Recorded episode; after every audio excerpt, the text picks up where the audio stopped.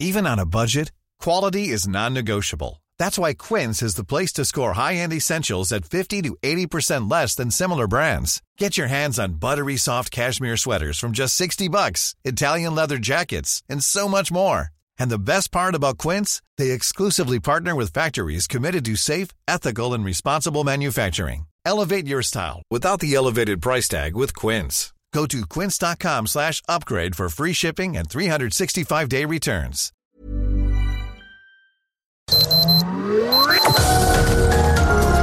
Heraldo Media Group presenta Sergio Sarmiento y Lupita Juárez. Información veraz y oportuna con un toque personal y humano.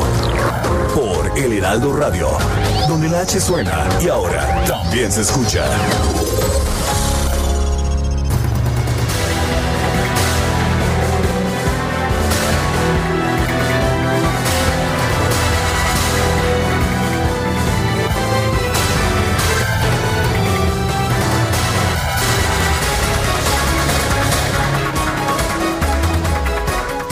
Pues ahora les tocó a los panistas. Un video subido ayer a YouTube muestra cómo recibieron, recibieron costales, eh, bolsas de dinero en efectivo con billetes de 200 y 500 pesos en maletas. Los panistas Rafael Carabeo, quien entonces era secretario técnico de la Comisión de Administración del Senado, estaba a cargo del eh, senador panista Jorge Luis Lavalle y Guillermo Gutiérrez Vadillo, secretario privado de Francisco Domínguez, quien entonces era senador y actualmente es gobernador de Querétaro. La grabación se difundió el domingo a las 8 de la noche en una cuenta de YouTube que está registrada a nombre de Juan Jesús Lozoya Austin hermano, por lo menos es el nombre del hermano del exdirector de Pemex. Sin embargo, la defensa, la defensa de Emilio Lozoya dice que el perfil es falso y que va a presentar una denuncia por suplantación de identidad. También la Fiscalía General de la República informa que el video no ha sido presentado a la fiscalía por Emilio Lozoya y que por lo pronto pues no tiene nada que ver con la difusión y bueno pues esto es importante porque si fuese la fiscalía la que estuviera difundiendo el video estaría cometiendo un ilícito y por otra parte el video pues todo parece indicar ya no podrá ser una prueba en un proceso en contra de la corrupción. Son las 7 de la mañana, 7 de la mañana con dos minutos. Hoy es martes 18 de agosto del 2020. Yo soy Sergio Sarmiento y quiero darle a usted la más cordial bienvenida a El Heraldo Radio. Lo invito a quedarse con nosotros. Aquí va a estar bien informado. Es la principal razón para escucharnos, pero también puede pasar un momento agradable ya que pues, usted nos conoce. Nos gusta darle a usted siempre el lado amable de la noticia, siempre y cuando la noticia lo permita. Guadalupe Juárez, ¿qué nos tienes esta mañana? Hola, ¿qué tal? Sergio Sarmiento, amigos, qué gusto saludarlos como todas las mañanas. Bienvenidos a las noticias, muy buenos días. Pues resulta que ahora Tabasco reformó sus leyes para convertirse en la segunda entidad que prohíbe la venta de alimentos envasados con alto contenido calórico a menores de edad luego de Oaxaca. En periodo extraordinario, el Congreso aprobó con 22 votos a favor y 8 en contra el dictamen que modifica las leyes de salud, educación y hacienda municipal para prohibir el acceso de las niñas y los niños a estos productos. En la discusión, legisladores del PRI, del Verde y del PRD consideraron insuficiente el dictamen que Morena avaló, la iniciativa que presentó el gobernador, el gobernador Adán Augusto López el pasado 13 de agosto refiere que la orden estará establecida en escuelas de educación básica, así como en hospitales públicos y privados, clínicas y centros de salud.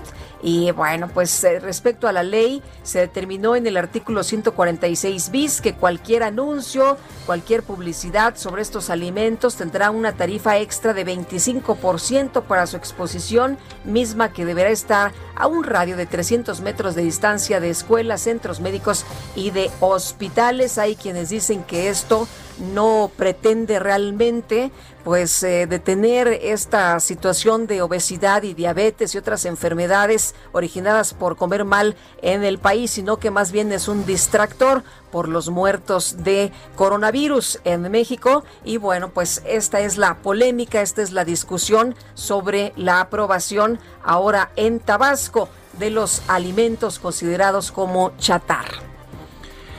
¿Y cuánta gente conoce usted personalmente que tiene COVID? ¿Cuántos que lo han tenido? Todavía son preguntas que muy poca gente puede responder. Pero la encuesta nacional de salud y nutrición 2020 se está llevando a cabo o empezó ayer con un importante componente en relación al coronavirus. Por eso se le va a llamar Ensanut y COVID-19. Esto lo informó Tere Shama Levy, directora adjunta del Centro de Investigación en Evaluación y Encuestas del Instituto Nacional de Salud Pública pues lo que van a hacer los especialistas es medir los anticuerpos contra el SARS-CoV-2 en la población mexicana, así como factores asociados a la presencia de estos anticuerpos. Esta es una forma de tratar de entender mejor esta pandemia con el fin de poder enfrentarla mejor en el futuro.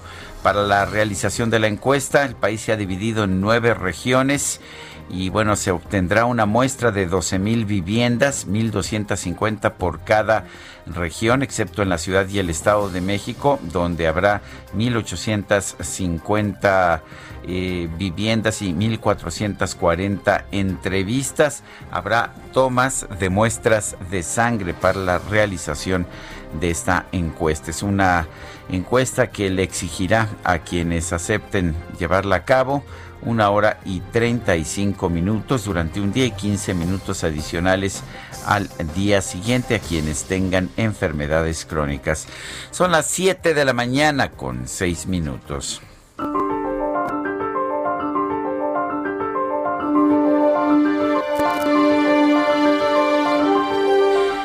El derecho a la salud se estableció hace 25 años y es hasta ahora que estamos en proceso de garantizarlo porque pueden haber enunciados, pero no se cumplen, no se lleva a la realidad.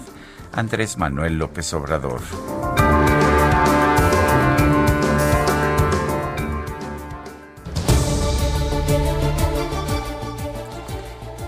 Y bueno, las preguntas, ya sabe usted que nos gusta preguntar, a mucha gente de nuestro público le gusta responder. Ayer preguntábamos temprano en la mañana. Dice AMLO que es falso que haya escasez de medicamentos en México. ¿Usted piensa que sí hay escasez? 89.7% no hay. 5.4% no sabemos. 4.8%. Y esta mañana temprano ya coloqué en mi cuenta personal de Twitter, arroba Sergio Sarmiento, la siguiente pregunta. ¿Quién filtró el video de panistas en el Congreso recibiendo fajos de billetes? Lozoya, 6.2%. El gobierno, 87.7%. ¿Quién sabe? 6%. En 42 minutos hemos recibido 1.987 votos. Las destacadas del Heraldo de México. Y ya está con nosotros aquí en la cabina Itzel González. ¿Cómo te va, Itzel? Qué gusto saludarte. Buenos días. Lupita, Sergio, amigos, muy buenos días. Feliz martes, martes 18 de agosto del 2020. Arrancamos con toda la información que se publica el día de hoy en el Heraldo de México, pero antes con la pregunta que hizo Sergio hace un momento, ¿cuántas personas de COVID-19 conoces? Toda la producción se quedó helada porque lamentablemente todos por lo menos conocemos a una persona infectada yo personalmente conozco a cuatro personas que dieron positivo, dos lamentablemente perdieron la vida. Entonces es algo que tenemos que considerar, que ser muy conscientes, aunque ya se están reabriendo los espacios, debemos de seguir cuidándonos, seguir manteniendo la sana distancia, la limpieza, las medidas extraordinarias para evitar que esta enfermedad siga eh, aquí en la Ciudad de México, en territorio mexicano y pues en todo el mundo, Sergio Lupita. Pues sí, tienes toda la razón, Itzel, y no hay que bajar la guardia, como dice, ¿no? Vamos a llegar a la cifra que pues decía López Gatel, el subsecretario de Salud, el escenario catastrófico, estamos prácticamente pues ya llegando a ese terrible escenario, a lo que él dijo. Así es. Así es, Sergio Lupiti. Pues con muchísima información, aparte de COVID, que se publica el día de hoy en el Heraldo de México. Así que, ¿qué les parece si comenzamos con las destacadas? En primera plana, siguen las bajas de alumnos. Escuelas privadas lanzan plan de rescate. Ante la creciente deserción actualmente de 40%, las asociaciones de colegios de paga proponen descuentos en inscripciones y mensualidades. País, dinero en efectivo, caso Lozoya. Asestan primer golpe al PAN. Un video fue dado a conocer en redes y revela imágenes de funcionarios del Senado ligados a Acción Nacional recibiendo supuestos sobornos en fajos de billetes. Ciudad de México, Seguridad Pública consolidan la estrategia. En dos semanas se logró la captura de cinco líderes de grupos criminales.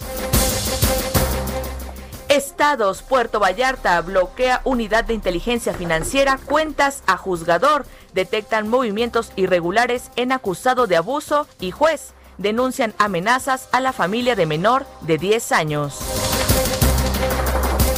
Orbe, Convención Demócrata reclaman unidad por Estados Unidos. La ex primera dama Michelle Obama dijo que Biden sabrá cómo encabezar al país y enfrentar al COVID-19. Meta en la NBA, ejemplares, la burbuja ha sido la más efectiva para protegerse del COVID-19 en los deportes de Estados Unidos. Y finalmente, en mercados con la crisis económica crecen los remates. Especialistas estiman que van a continuar más impagos hipotecarios. Hay 40 mil propiedades. Lupita, Sergio, amigos, hasta aquí las destacadas del Heraldo. Feliz martes. Muchas gracias, Itzel. Muy buenos días.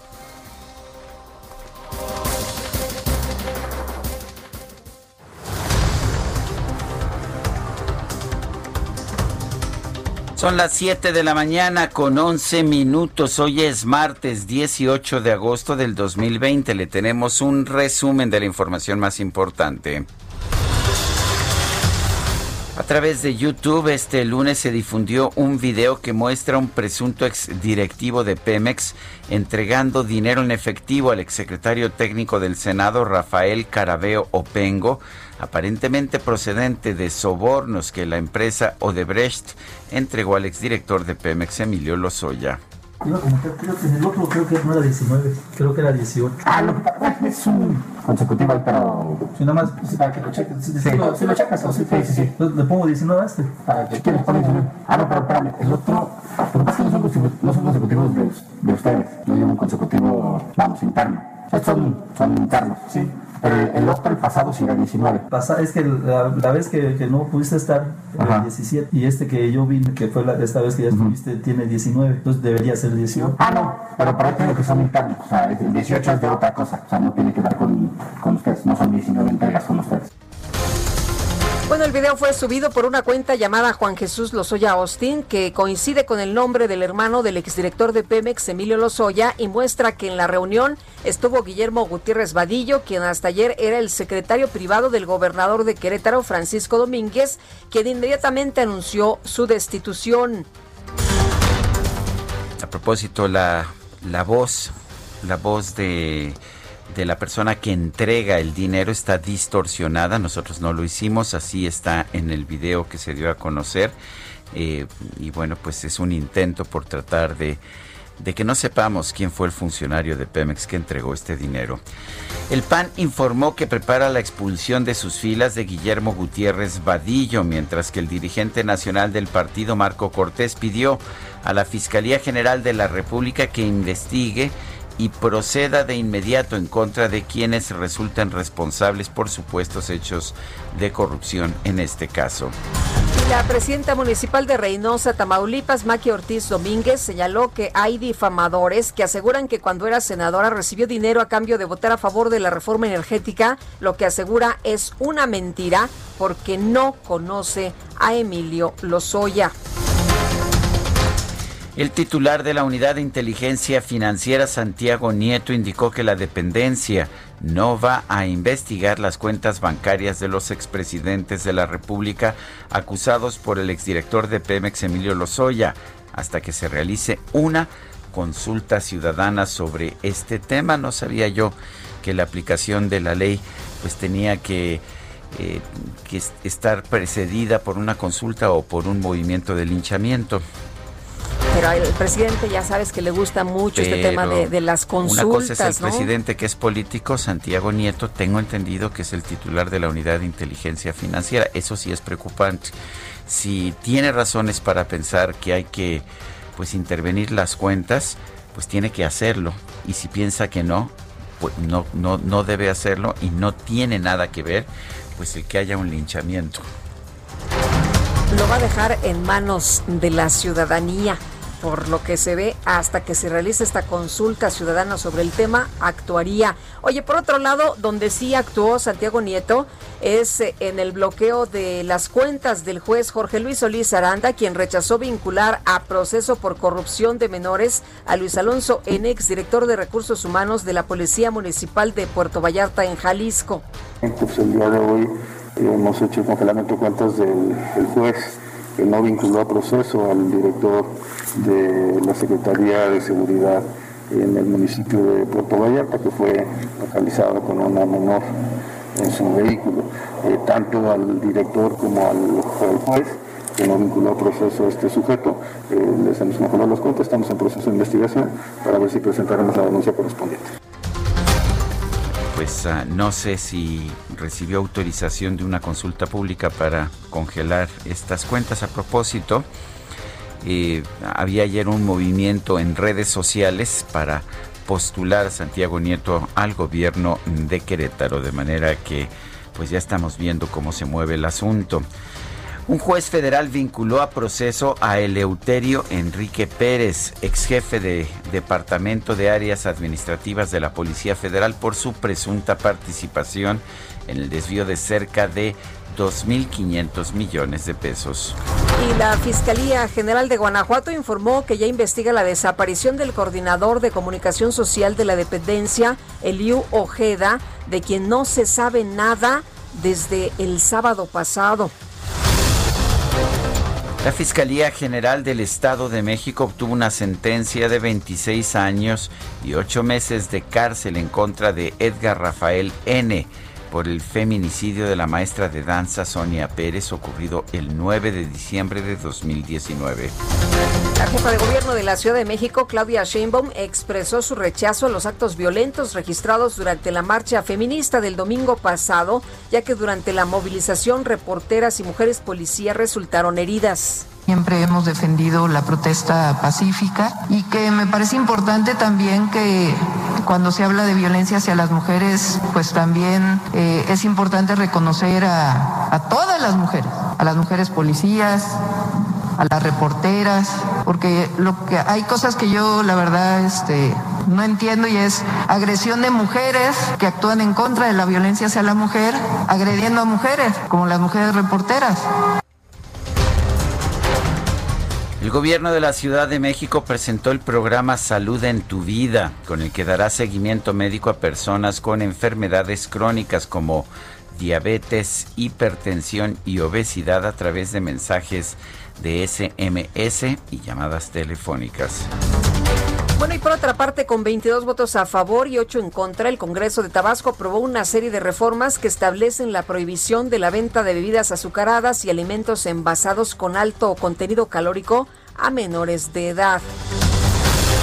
La Junta de Coordinación Política de la Cámara de Diputados acordó sesionar el próximo primero de septiembre en San Lázaro para abrir el periodo ordinario y recibir el segundo informe de gobierno del presidente López Obrador, luego de que se descartó utilizar una sede alterna. El director general de epidemiología, José Luis Salomía, reportó que en México hay una reducción del 4% en el registro de casos estimados de coronavirus, 19% menos pacientes recuperados y 55 el 55% menos muertes. El día de hoy solo hay una disminución de un punto porcentual de menos 20. Estamos todavía con una reducción de menos 19% cuando comparamos la semana 31-32, lo cual nos da hasta el momento dos semanas importantes de una tendencia descendente en la presentación de la epidemia. Menos 55% el, la reducción entre la semana 31 y 32 de la ocurrencia de defunciones. El reporte completo de la Secretaría de Salud revela que en México ya suman 525.733 los contagios de coronavirus y 57.023 los decesos. La directora del Centro de Investigación en Evaluación y Encuestas del Instituto Nacional de Salud Pública, Teresa Sama, informó que este lunes comenzó la aplicación de la encuesta nacional de salud y nutrición 2020 con la cual se van a realizar pruebas de anticuerpos contra el COVID entre la población. Es medir los anticuerpos contra SARS-CoV-2 en la población mexicana los factores que se asocian a la eh, presencia de anticuerpos, la manera en cómo la población enfrentó la cuarentena y adoptó las medidas de mitigación y los efectos de la pandemia en el ingreso, la violencia, la seguridad alimentaria, la alimentación y el estado de nutrición de la población. Bueno, pues ahí lo que dijo Teresa Chama, lo que se informó pues ya este lunes de la aplicación de la encuesta nacional de salud y nutrición. La Comisión Nacional de Derechos Humanos admitió a trámite una queja presentada por senadores del PAN en contra del secretario, el subsecretario de Prevención y Promoción de la Salud, Hugo López Gatel, por las decisiones tomadas en el marco de la Estrategia Nacional contra el Coronavirus. El secretario de Educación Pública, Esteban Moctezuma, explicó que el programa Aprende en Casa va a contar con 16 programas dirigidos a padres de familia que tienen hijos con discapacidad o con aptitudes sobresalientes. La UNAM pidió a todos los aspirantes a ingresar a una de sus licenciaturas que acudan solos a la sede en donde les corresponde presentar el examen de selección para evitar aglomeraciones que representen un riesgo de contagio de COVID-19. Y este lunes los cancilleres de México y Argentina, Marcelo Ebrard y Felipe Carlos Solá, encabezaron una reunión con miembros de la comunidad de estados latinoamericanos y caribeños para explicar los acuerdos alcanzados con la farmacéutica AstraZeneca, la Universidad de Oxford y la Fundación Carlos Lim para la producción de la vacuna y contra el coronavirus en la región. Alicia Bárcena, secretaria ejecutiva de la Comisión Económica para América Latina y el Caribe, la CEPAL, afirmó que el organismo está dispuesto a acompañar los esfuerzos de los países de la región para conseguir la vacuna contra el coronavirus.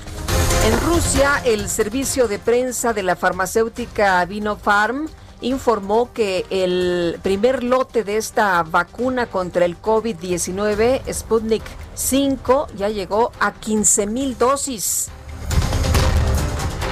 El gobierno de Nueva Zelanda anunció que las próximas elecciones generales de ese país serán aplazadas por un mes hasta el 17 de octubre, debido a un rebrote del coronavirus en la ciudad de Auckland.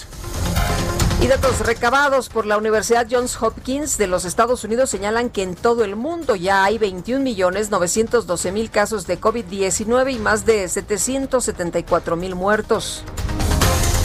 El presidente de los Estados Unidos, Donald Trump, señaló que el próximo 27 de agosto va a presentar su discurso de aceptación como candidato presidencial del Partido Republicano desde la Casa Blanca ya que se descartaron otras ubicaciones por la pandemia del coronavirus. Y en su discurso dentro de la convención del Partido Demócrata, la ex primera dama Michelle Obama aseguró que Donald Trump es el presidente equivocado para los Estados Unidos, ya que ha tenido tiempo suficiente para probar que puede hacer el trabajo, pero ha quedado rebasado. La Casa Real de España informó que el rey emérito Juan Carlos I viajó a Emiratos Árabes Unidos luego de salir de su país por las repercusiones de las investigaciones en su contra por presuntos actos de corrupción. Bueno, en información de los deportes, al cierre de la jornada 5 del torneo Guardianes 2020, hay un triple empate en la cima de la tabla general entre América, Cruz Azul y León.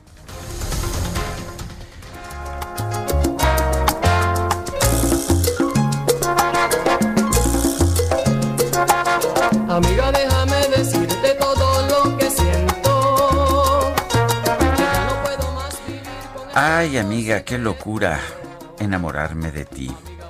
No, no, no, Lupita, no te hagas ilusiones. Ah, no. No, es la Ah, canción de Eddie Santiago. Qué barbaridad, mi querido Ah, es. Eddie Santiago. Fíjate que está cumpliendo años Eddie Santiago, quien nació el 18 de agosto de 1955. Cumple 65 años este joven puertorriqueño. Pero ¿te parece que escuchemos música de él, incluyendo esta Qué locura enamorarme de ti? Pues mira, la podemos bailar cuando menos, ¿no? Eso sin duda. Ah, me gusta.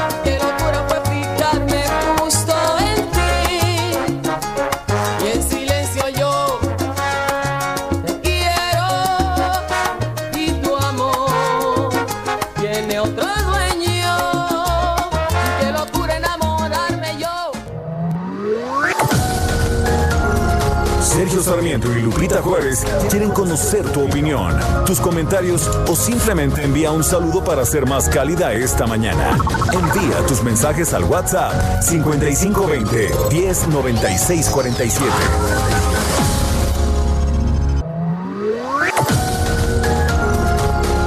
Continuamos con Sergio Sarmiento y Lupita Juárez por El Heraldo Radio.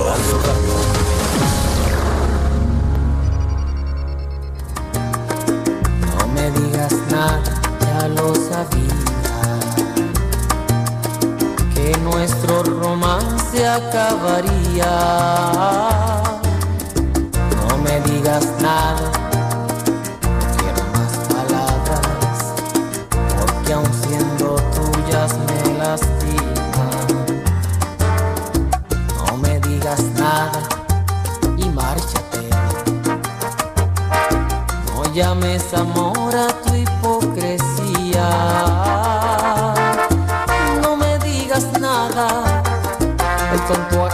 he sido yo. Me dañaron rosa tus espinas. Lluvia, tus besos fríos como la lluvia. Que gota a gota fueron enfriando. Mi alma, mi cuerpo y mi ser. ¿No viste los coros que hicieron en la producción de, de Ay, Lluvia? este, Lluvia, una de una, una gran canción, debo decir. Y bueno, pues estamos escuchando música de Eddie Santiago. Hoy cumple 65 años de edad. Y lluvia la que está cayendo con Genevieve, ¿no? Que ya se incrementó, se intensificó a huracán categoría 3 y las lluvias tremendas en Jalisco, pues ya hay alerta amarilla para el suroeste y noroeste, permanece eh, la zona de vigilancia desde los barriles hasta todos los santos en Baja California y ha afectado pues a diferentes estados de la República. Y en los mensajes esta mañana dice, felicidades a Sergio Lupita por el noticiario. No entiendo por qué en Oaxaca quieren prohibir productos empaquetados elaborados con higiene, en donde además se pagan impuestos. Y los alimentos callejeros elaborados con dudosa higiene, expuestos en la calle con quién sabe cuántas calorías. No, Claudia Álvarez Cuesta.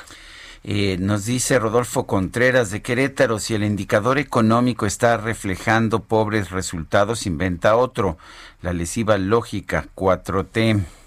Pues sí, al presidente no le gusta cómo se miden las cosas y ahora pues él va a tener su propio indicador. Amy Shehoa, la publicación del video es parte del eh, show distractor que no se haga el gobierno como que no sabe cómo invalidar las evidencias. Eso sí, que lo sabe hacer muy bien. Saludos cariñosos. Dice otra persona respecto a escuela particular, a mi hija le avisaron desde principios de julio que cerraban la carrera en la universidad y así de fácil nos corrieron a los que pasaban a tercer y sexto semestre. Tratamos de llegar a un acuerdo y no pudimos. Si queríamos quedarnos, nos condicionaban a que la colegiatura subía de 5 a 6 mil pesos mensuales y se tenían que quedar todos los alumnos, si no, aún así nos cerraban la carrera solamente a los de pedagogía. Finalmente nos sacaron del co- colegio. Hoy en el... ah, en el periódico El Heraldo de México. La nota principal es escuelas privadas lanzan plan de rescate. Ante la creciente deserción de actualmente 40%, las asociaciones de colegios de paga proponen descuentos en inscripciones y mensualidades. Y hay quien dice, bueno, pues qué importa las escuelas de paga. Bueno, no sabe usted cuántos miles de maestros se están quedando sin empleo, cuántos miles de maestros están viendo reducidos sus ingresos. Y vámonos con información de José Arturo García desde el eje central. José Arturo, ¿qué tal? Muy buenos días. Sergio Lupita, muy buenos días. Bueno, pues información importante ha acontecido en parte de esta madrugada, justamente el cruce que viene a puntas el eje central de Cárdenas y el eje 6 Sur. Es una colonia Portales donde se registró un choque entre el conductor de un tráiler y eh, pues los ocupantes de un vehículo compacto en color blanco con matrícula de circulación FNF, que 6153, perdón, que el cual ya está en este instante remolcado por una grúa de la Secretaría de Seguridad Ciudadana de Apoyo Vial eh, déjame comentarte, Sergio Lupita, que en este lugar perecieron dos personas, una ocupante de este vehículo compacto y el chofer del tráiler. Eh, en este vehículo compacto venían siete personas, de las cuales seis resultaron gravemente lesionadas, una fallecida, fueron eh, pues, trasladadas a diversos nosocomios de la zona, precisamente aquí en la colonia del Valle. El chofer del tráiler perdió el control, se impactó contra la fachada de un taller mecánico que se encuentra justamente en este lugar. el diésel se regó, eh, se comenzó a prender, el chofer quedó pues atorado eh, y pues lamentablemente pereció dentro de la cabina de este vehículo. Así que en ese instante continúan los servicios de emergencia en este lugar, y pues trabajando justamente, la circulación está completamente cerrada sobre el eje 6 sur en dirección hacia la calzada de Tlalpan y también en parte del eje central Lázaro Cárdenas. Tómelo muy en consideración si usted nos está haciendo el amable favor de escucharnos en este instante, continúan los servicios periciales en este instante trabajando y vaya situación. El exceso de velocidad la lluvia y el no respetar los límites de velocidad establecidos, así como los señalamientos, es lo que provocó este accidente de dos personas mueren el día de hoy. El reporte que tenemos hasta este instante. Muy bien, José Arturo, gracias, muy buenos días. Hasta luego. Ayer se difundió un video en YouTube que muestra la entrega de bolsas de dinero, maletas de dinero en efectivo o, maletas con bolsas, en lo que podrían ser parte de los presuntos sobornos que el exdirector general de Pemex, Emilio Lozoya, afirmó haber entregado a representantes del Senado. Arturo Ángeles, reportero de Animal Político, lo tenemos en la línea telefónica. Arturo Ángel, buenos días. Hola, ¿cómo están? Muy buenos días. Un gusto estar con ustedes y con todo su auditorio. Buenos días. ¿Qué podemos aprender de estas entregas de dinero? ¿Qué es lo que está, qué es lo que estamos viendo? Eh, miren, de, entrada yo creo que habría que poner, ser muy cuidadosos en torno al, contexto y, a las cosas que se dicen eh, frente a lo que se puede verificar, ¿no? Eh, es decir, hay esta imagen donde vemos a estas personas que funcionarios del Senado, pues ya se sabe y se ha dicho que uno es Rafael Carabeo Opengo, que era ex secretario técnico del Senado, y el otro señor que se ve ahí este, eh, recibiendo el dinero, ¿no? Porque quien entrega, que parece ser un funcionario de Pemex, pues nunca queda claro, pero el otro que lo recibe es Guillermo Gutiérrez Radillo, que fue secretario privado del gobernador de Querétaro y ex senador Francisco Domínguez, quien por cierto pues ya lo despidió el día de ayer, ¿no? De, este, el gobernador dice que pues él no sabía qué hacía su secretario, ¿no? Este, eh, pero hay que ser cuidadosos en torno a que yo diría que lo que sabemos es que se, eh, se publica este video en internet, eh, se aparecen estas personas, se ve una entrega de dinero, eh, en lo que pareciera ser pues una un pago de un supuesto soborno, pero hasta ahí, ¿no? Y, creo que hay que ser muy cuidadosos en torno a cómo se, se relaciona esto con el caso Lozoya. Y, y lo menciono porque de entrada, y eso sí se los puedo comentar porque lo investigamos ayer, la Fiscalía General de la República rechaza que ese video forman parte de, las, de la carpeta de investigación eh, abierta eh, tanto en contra de Lozoya como por la denuncia que el propio Lozoya presentó. Hay que recordar que él está buscando esto de volverse testigo colaborador de, la fiscalía para, para, que a él le perdonen o por lo menos obtener algún beneficio de los eh, procesos que tiene abierto en su contra. Pero la fiscalía nos dice que de entrada ese video realmente no está en la investigación. Em, y por otro lado, creo que habría que revisar realmente este, eh, pues, si, ¿cuándo, cuándo fue eso, en dónde fue, qué oficina es la que vemos ahí. porque en realidad hay muchos supuestos en torno a esta, a esta grabación que, pues digo, evidentemente pues sale y el presidente venía diciendo que se revele todo y, y ese video ya estaba ahí y entonces pues uno empieza a inferir muchas cosas, pero sí creo que hay que ser cuidadosos en torno a realmente qué, nos dice este video más allá de lo que suponemos y qué tan relacionado no está con la con la investigación que, que sigue la fiscalía, ¿no? Porque eh, además hay que, hay que recordarlo algo muy claro y, lo dicen muchos los abogados, pero es verdad que es el tema de la presunción de inocencia y, y realmente incluso aunque el, este video estuviera dentro de la propia carpeta de investigación, algo que la Fiscalía General de la República dice que, que no es así, eh, eh, pues de todas formas es algo que en realidad no probaría nada, este, porque no nos queda claro, insisto, de a qué obedece esa entrega de dinero, pues puede ser incluso otro acto de corrupción distinto, ¿no? Entonces, este, creo que hay que tomarlo como es, un, un video que aparece ahí, en este contexto de, de mucha especulación en torno al caso de los Oya, donde además salen nombres de legisladores y de exgobernadores y realmente no hay mucha claridad tampoco de que esos nombres vengan realmente de las denuncias que ha presentado Miguel Lozoya, entonces creo que eh, eh lamentablemente... mucho Arturo, ¿no? Le ayuda mucho en estos momentos pues a, a, a Morena que ha estado eh, señalando que ellos son diferentes y que en, en, el caso de Morena y de quienes integran Morena y el gobierno del presidente López Obrador no hay corrupción, que no son iguales. Y ayer pues todo se atribuía al PAN que era pues eh, corruptos prácticamente todos en el PAN, estas redes sociales que ayer pues nos enteraban y había mucha eh, pues eh, a, a, había mucha actividad no M mucha eh, pues intercambio de, de, opiniones y de, de agresiones y, y, y, cuestionamientos hacia el PAN. Sí, no, totalmente. A, a ver, yo, digamos que hasta ahorita el análisis lo venimos haciendo en la lógica pues jurídica y de investigación de un delito y del combate a la corrupción, entendido el combate a la corrupción como el que se pruebe y en llegado el momento, si es el caso, pues se castigue con una sentencia, con una reparación del daño, eh, eh, lo que pudo haber ocurrido. Pero en efecto, no digo, en la lógica política, pues ahí, ahí entramos ya al terreno de pues este eh, pues de la especulación y los shows y todo eso y pues ahí sirve perfectamente porque además casualmente pues hasta ahora los nombres que han salido y las personas que se ven ahí pues en efecto todos están relacionados pues con legisladores de, de oposición no este y, y particularmente del Partido de la... Acción Nacional no ¿Quién, exactamente porque ¿quién, en, ¿quién difundió del partido de oposición número uno ¿no? quién difundió Entonces, dice Emilio Lozoya sí. que no fue ni él ni su hermano dice la Fiscalía uh -huh. General de la República que no fueron ellos. ¿Quién difundió?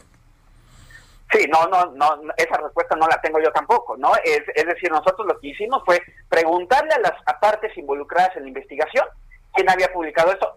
Ningún, ninguna, ni la defensa ni la fiscalía reconoce que sea información de ellos, incluso la fiscalía dice que no fueron parte de la investigación, y entonces pues en realidad pues no sabemos quién es, en internet y en YouTube se pueden publicar videos, evidentemente no es el hermano de Emilio Lozoya, digo eso parecería demasiado burdo, más allá de que se haya puesto el nombre ahí, eh, con, con en, el, en, el, título del video, pero pues básicamente es una información anónima, para decirlo pronto, ¿no? Es, un, es, un, es, una, es una publicación anónima que seguramente como la, el abogado de Emilio Lozoya va a denunciarlo, pues la Fiscalía General de la República estará obligada a averiguar de dónde viene esta publicación, quién lo hizo, digo, para eso hay investigación también, eh, herramientas electrónicas, pero por lo pronto no pasa de ser una denuncia anónima que sin embargo, y como ustedes lo señalan bien, para efectos políticos, pues puede resultar muy útil, pues así se ha estado aprovechando, pero para efectos de la investigación ni siquiera beneficiaría Miguel Lozoya, es más, les diría que al contrario, eh, si esto formara realmente parte del expediente, pues más bien podría generarle algún tipo de riesgo por las filtraciones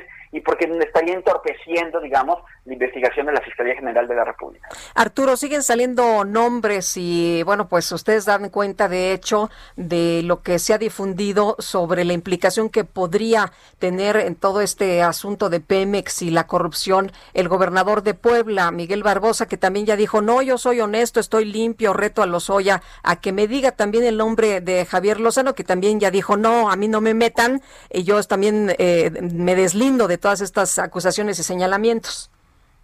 Sí, exactamente. Y, ahí también habría que tener, eh, al igual que con el video, creo que, hay que andarnos con, con, pasos de plomo en cuestión de la especulación, ¿no? Porque realmente eh, eh, yo les diría, por lo menos desde lo que hemos investigado nosotros en Animal Político, pues sí les, les diría que nombres como el de, el de que han salido en columnas, en notas periodísticas, el de Javier Lozano, el de, el de Barbosa, nosotros no tenemos verificado que eso esté en la denuncia, ¿no? Como sí tenemos este eh, corroborado el tema de los nombres que inicialmente se manejaron, el de los eh, eh, el senador Cordero, los actuales gobernadores de Querétaro, Tamaulipas, el ex senador Vega Casillas, este em, y el, el, de Ricardo Anaya, que era diputado, no senador, eso sí les puedo yo decir que están en la denuncia de hechos porque es información que, eh, que, sí hemos podido verificar. Los otros nombres que se han especulado en últimas horas, eso pues por lo menos en la denuncia de, de, hechos nosotros no tenemos verificados que estén, e insisto, hay que ir de nuevo con este tema de las filtraciones que, que en efecto se enmarcan en un tema de un eh, debate político y de esta este contexto que además seguramente va a ir creciendo esta especulación eh, y, para nada es, es este descartable que el próximo año en plena campaña electoral incluso veamos ya citatorios a, algunos expresidentes o, o exsecretarios del sexenio pasado de alto nivel, pero sí hay que verificar y yo creo que separar, sobre todo para que lo tenga claro la audiencia, entre lo que realmente está en la investigación y otras cosas que son especulaciones y que se dicen en torno a, ello, ¿no? Y, incluso más allá de que los nombres sí estén en las denuncias, recordar siempre que eso se trata de una denuncia que está eh, poniendo Emilio Lozoya en su calidad de probable responsable de lavado de dinero y que está buscando un beneficio legal, como el fiscal Alejandro Germanero lo dijo desde un inicio, eh, estos son dichos que se tienen que corroborar con una investigación y con pruebas. Y yo les diría que estamos muy lejos todavía de que realmente algo de lo que se está denunciando y estos nombres que están saliendo, independientemente de que estén o no en las denuncias de Emilio Lozoya, estamos todavía muy lejos de que se pueda probar que algo de esto realmente ocurrió. Arturo Ángel, reportero de Animal Político, gracias por hablar con nosotros. No, que tengan muy buen día, un gusto estar con ustedes. Hasta luego, Arturo, muy buenos días. Y antes de irnos a la siguiente información de mi compañero Misael Zavala, nada más decirles, actualizarles que Genevieve se intensificó nuevamente a huracán categoría 4 con lluvias, vientos y oleaje en zonas del occidente del país para que lo tengan en cuenta. Y el presidente del PAN, Marco Cortés, exigió a la Fiscalía General de la República proceder de inmediato por posibles hechos de corrupción en contra de Rafael Rafael Jesús Carabeo Opengo y Guillermo Gutiérrez Vadillo. Misael Zavala, ¿qué tal? Buen día. Buenos días, Lupita. Buenos días, Sergio. Así es, efectivamente, después de esta revelación de la grabación que se dio a conocer a través de redes sociales, donde aparecen eh, Jesús Carabeo Pengo y Guillermo Gutiérrez Vadillo vinculados al Blanquiazul y ex eh, trabajadores del Senado, el presidente, el líder nacional del PAN, Marco Cortés, exigió de inmediato a la Fiscalía General de la República proceder en contra de estos dos eh, personajes eh, por posibles hechos de corrupción al ser captados en este video recibiendo una suma importante de dinero en efectivo. En un comunicado el líder panista pidió que se investiguen los supuestos hechos de corrupción que se ven en la grabación. Además dijo que como promotor del Sistema Nacional Anticorrupción, el PAN exige resultados porque la corrupción solo se combate eficazmente cuando se castiga a los responsables. También dijo que de ser posible, y si es que estos dos sujetos son eh, militantes del Partido Acción Nacional, también se les retirará la militancia, eh, la, militancia partidista. Por su parte, el eh, gobernador de Querétaro, Francisco Domínguez, también en, al, en las imágenes, también en este video aparece Rafael Carabeo Pengo, quien, bueno, fue exsecretario técnico del Senado con Ernesto Cortero y cercano a, Jorge Luis Lavalle y también, bueno, Gutiérrez Vadillo, que en este caso es servidor público en el estado de Querétaro. Ayer fue de inmediatamente cesado por el, por el gobernador panista Francisco Domínguez y bueno, se deslindó y dio parte de la Contraloría de Querétaro para que en su carácter de servidor público Gutiérrez Vadillo dé cuenta de sus actos además de contribuir al esclarecimiento y deslinde de responsabilidades ante las autoridades. Así es como eh, la dirigencia nacional panista y, bueno, el gobernador de Querétaro, pues reaccionaron de inmediato después de la difusión de este video, Sergio Lupita. Muy bien, Misael, muchas gracias, muy buenos días. Gracias, buenos días. Bueno, y uh, en otros temas, eh, ya se lo estábamos comentando hace un rato, el titular de la Unidad de Inteligencia Financiera, Santiago Nieto, dijo ayer que no va a investigar las cuentas de los expresidentes de México señalados en posibles actos de corrupción por el exdirector de Pemex, Emilio Lozoya, sino hasta que haya una consulta ciudadana. Hasta que haya una consulta respecto al tema, se dará un pronunciamiento por parte de la Unidad de Inteligencia Financiera, es lo que dijo el titular Santiago Nieto. El presidente Andrés Manuel López Obrador ha dicho que para que se juzgue a los expresidentes de México acusados por Lozoya, entre ellos Enrique Peña Nieto y Felipe Calderón, así como Carlos Salinas de Gortari, debe haber una consulta ciudadana y él ha dicho pues que él en lo personal no este no pues no, no lo haría, no juzgaría a los expresidentes, pero Santiago Nieto dice, desde mi punto de vista he dicho que sería el primero en firmar la solicitud para juzgar a los expresidentes. Aquí el tema es que, pues lo que pueda decir el presidente como político es una cosa, pero lo que pueda decir o lo que está diciendo el funcionario en el sentido de que solamente aplicaría la ley en caso de que una consulta ciudadana lo demandara, pues parecería parecería ser una violación de la pues de, de, la imparcialidad que debe tener un funcionario a cargo de la unidad de inteligencia financiera. Son las 7 con 49. El pronóstico. Y Javier Rodríguez, ¿cómo estás? Buenos días. ¿Qué nos espera pues eh, en las próximas horas en materia de clima? Hola, muy buenos días, Lupita. Sí, mira, te reporto que este día lo más importante que tenemos es el huracán Genevieve, el cual se acaba de intensificar a las 7 de la mañana a categoría 4 en la escala Saffir-Simpson. Tiene vientos sostenidos de 210 kilómetros por hora. Continuará intensificándose y se desplazará hacia el sur de la península de California. Sus bandas nubosas van a generar lluvias puntuales intensas en Nayarit, Jalisco, Colima y Michoacán, y muy fuertes en Sinaloa y Durango. Y también va a favorecer rachas de viento de 60 a 70 kilómetros por hora y oleaje elevado de 4 a 6 metros de altura en las costas de Jalisco, Colima y Michoacán. Asimismo, vamos a tener un canal de baja presión en el interior del territorio nacional y esto va a favorecer lluvias muy fuertes en la región central del país, incluido el Valle de México. Por otra parte, en la península de Yucatán vamos a tener el paso de la onda tropical número 29, la cual avanzará hacia el sureste del país y va a favorecer lluvias muy fuertes en Campeche y Chiapas. Finalmente vamos a mantener las temperaturas muy elevadas en el noroeste del territorio nacional, con temperaturas superiores a los 45 grados centígrados en Baja California, Sonora y Chihuahua. Muy bien, pues muchas gracias, Javier. Muy buenos días. Claro que sí, muy buen día a ti y a tu auditorio. Hasta luego. Este, pues, eh, huracán que primero hace unas horas era categoría 3, ya muy fuerte, y ahora se ha intensificado categoría 4. Hay que extremar precauciones, por supuesto. Bueno, y vamos a, vamos a otros temas. El gobernador de Querétaro nos acaba de mandar su postura al respecto de, pues, de esta decisión que tomó de destituir a su secretario a su secretario particular. Dice, la declaración de Emilio Lozoya corresponde a una petición de criterio de oportunidad. Lozoya estará dispuesto a decir lo que sea a cambio de perdón. Sus dichos no son pruebas. Lamento la filtración de declaraciones sin sustento que además violan el debido proceso. Las filtraciones de mentiras es una práctica que lastima, es, así lo pone él, es una práctica, debería ser, son una práctica que lastima la procuración de justicia y la democracia y la civilidad. En todo caso, si las peticiones de un imputado como el señor Lozoya son esas, debe probarlas. Así lo ha señalado ya la Fiscalía General de la República.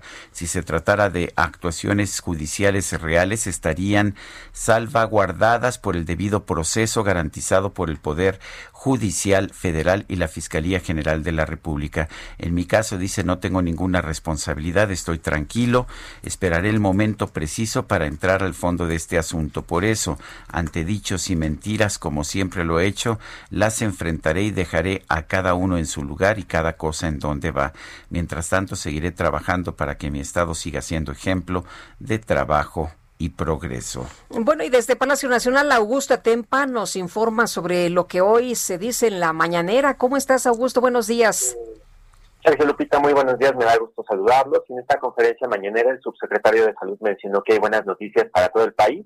De acuerdo con sus cifras, el, el aspecto epidemiológico se encuentra en una etapa de descenso. Según el funcionario, la tendencia va a la baja. En la mayoría del territorio hay una disminución de casos. Y López Gatel confirmó que el día de mañana acompañará al presidente durante su reunión con gobernadores en San Luis Potosí y sobre la acusación de gobernadores de que hay una baja en la pandemia porque pues hay un número menor de pruebas. El secretario dijo que si disminuyó el número de pruebas es porque hay una disminución en el número de casos y no al revés.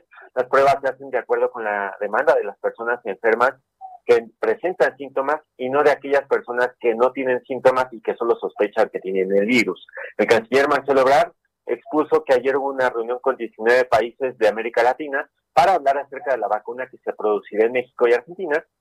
El costo de la dosis será entre 3 y 4 dólares y el acceso será equitativo para todos los países, pero para la población mexicana no costará ni un peso. Su acceso será totalmente gratuito y en estos momentos el presidente está hablando acerca del video que se, se presentó al día de ayer respecto a esos sobornos que recibió o que otorgó el exfuncionario de Pemex. En unos minutos más les estaré comentando qué es lo que dice Andrés Manuel López Obrador. Sergio Muy Lupita, mi reporte. Gracias, tomamos nota. Muchas gracias, Augusto Atempa, ahí desde Palacio Nacional. Y bueno, pues es parte de lo que se dice. Regresaremos en un momento más con Augusto porque se sabe que se tocan muchísimos temas. Son las 7 de la mañana con 54 minutos. Ahora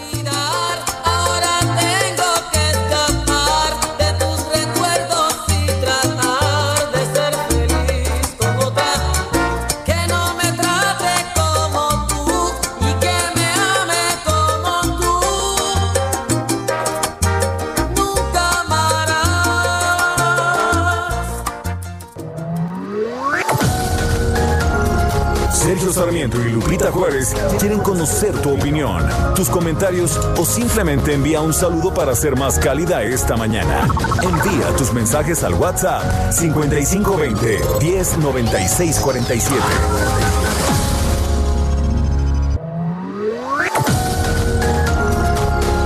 Continuamos con Sergio Sarmiento y Lupita Juárez por El Heraldo Radio.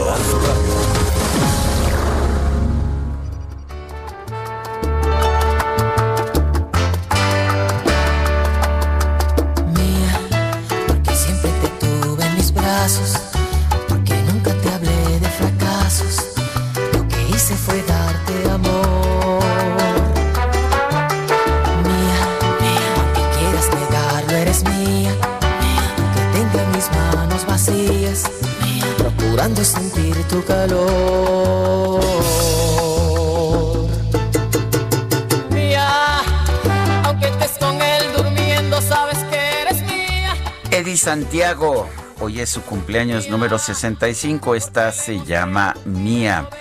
Y bueno, dan ganas de bailar, ¿no es cierto, Pues sí, Guadalupe? pero nos dicen que no bailemos. Gaby Cobo dice, es día de escuchar salsa, pero no bailen. Y la sana distancia, pues estamos bailando así a sana distancia, Sergio y yo esta mañana. No se crea que, que como antes nos echamos nuestras buenas bailadas.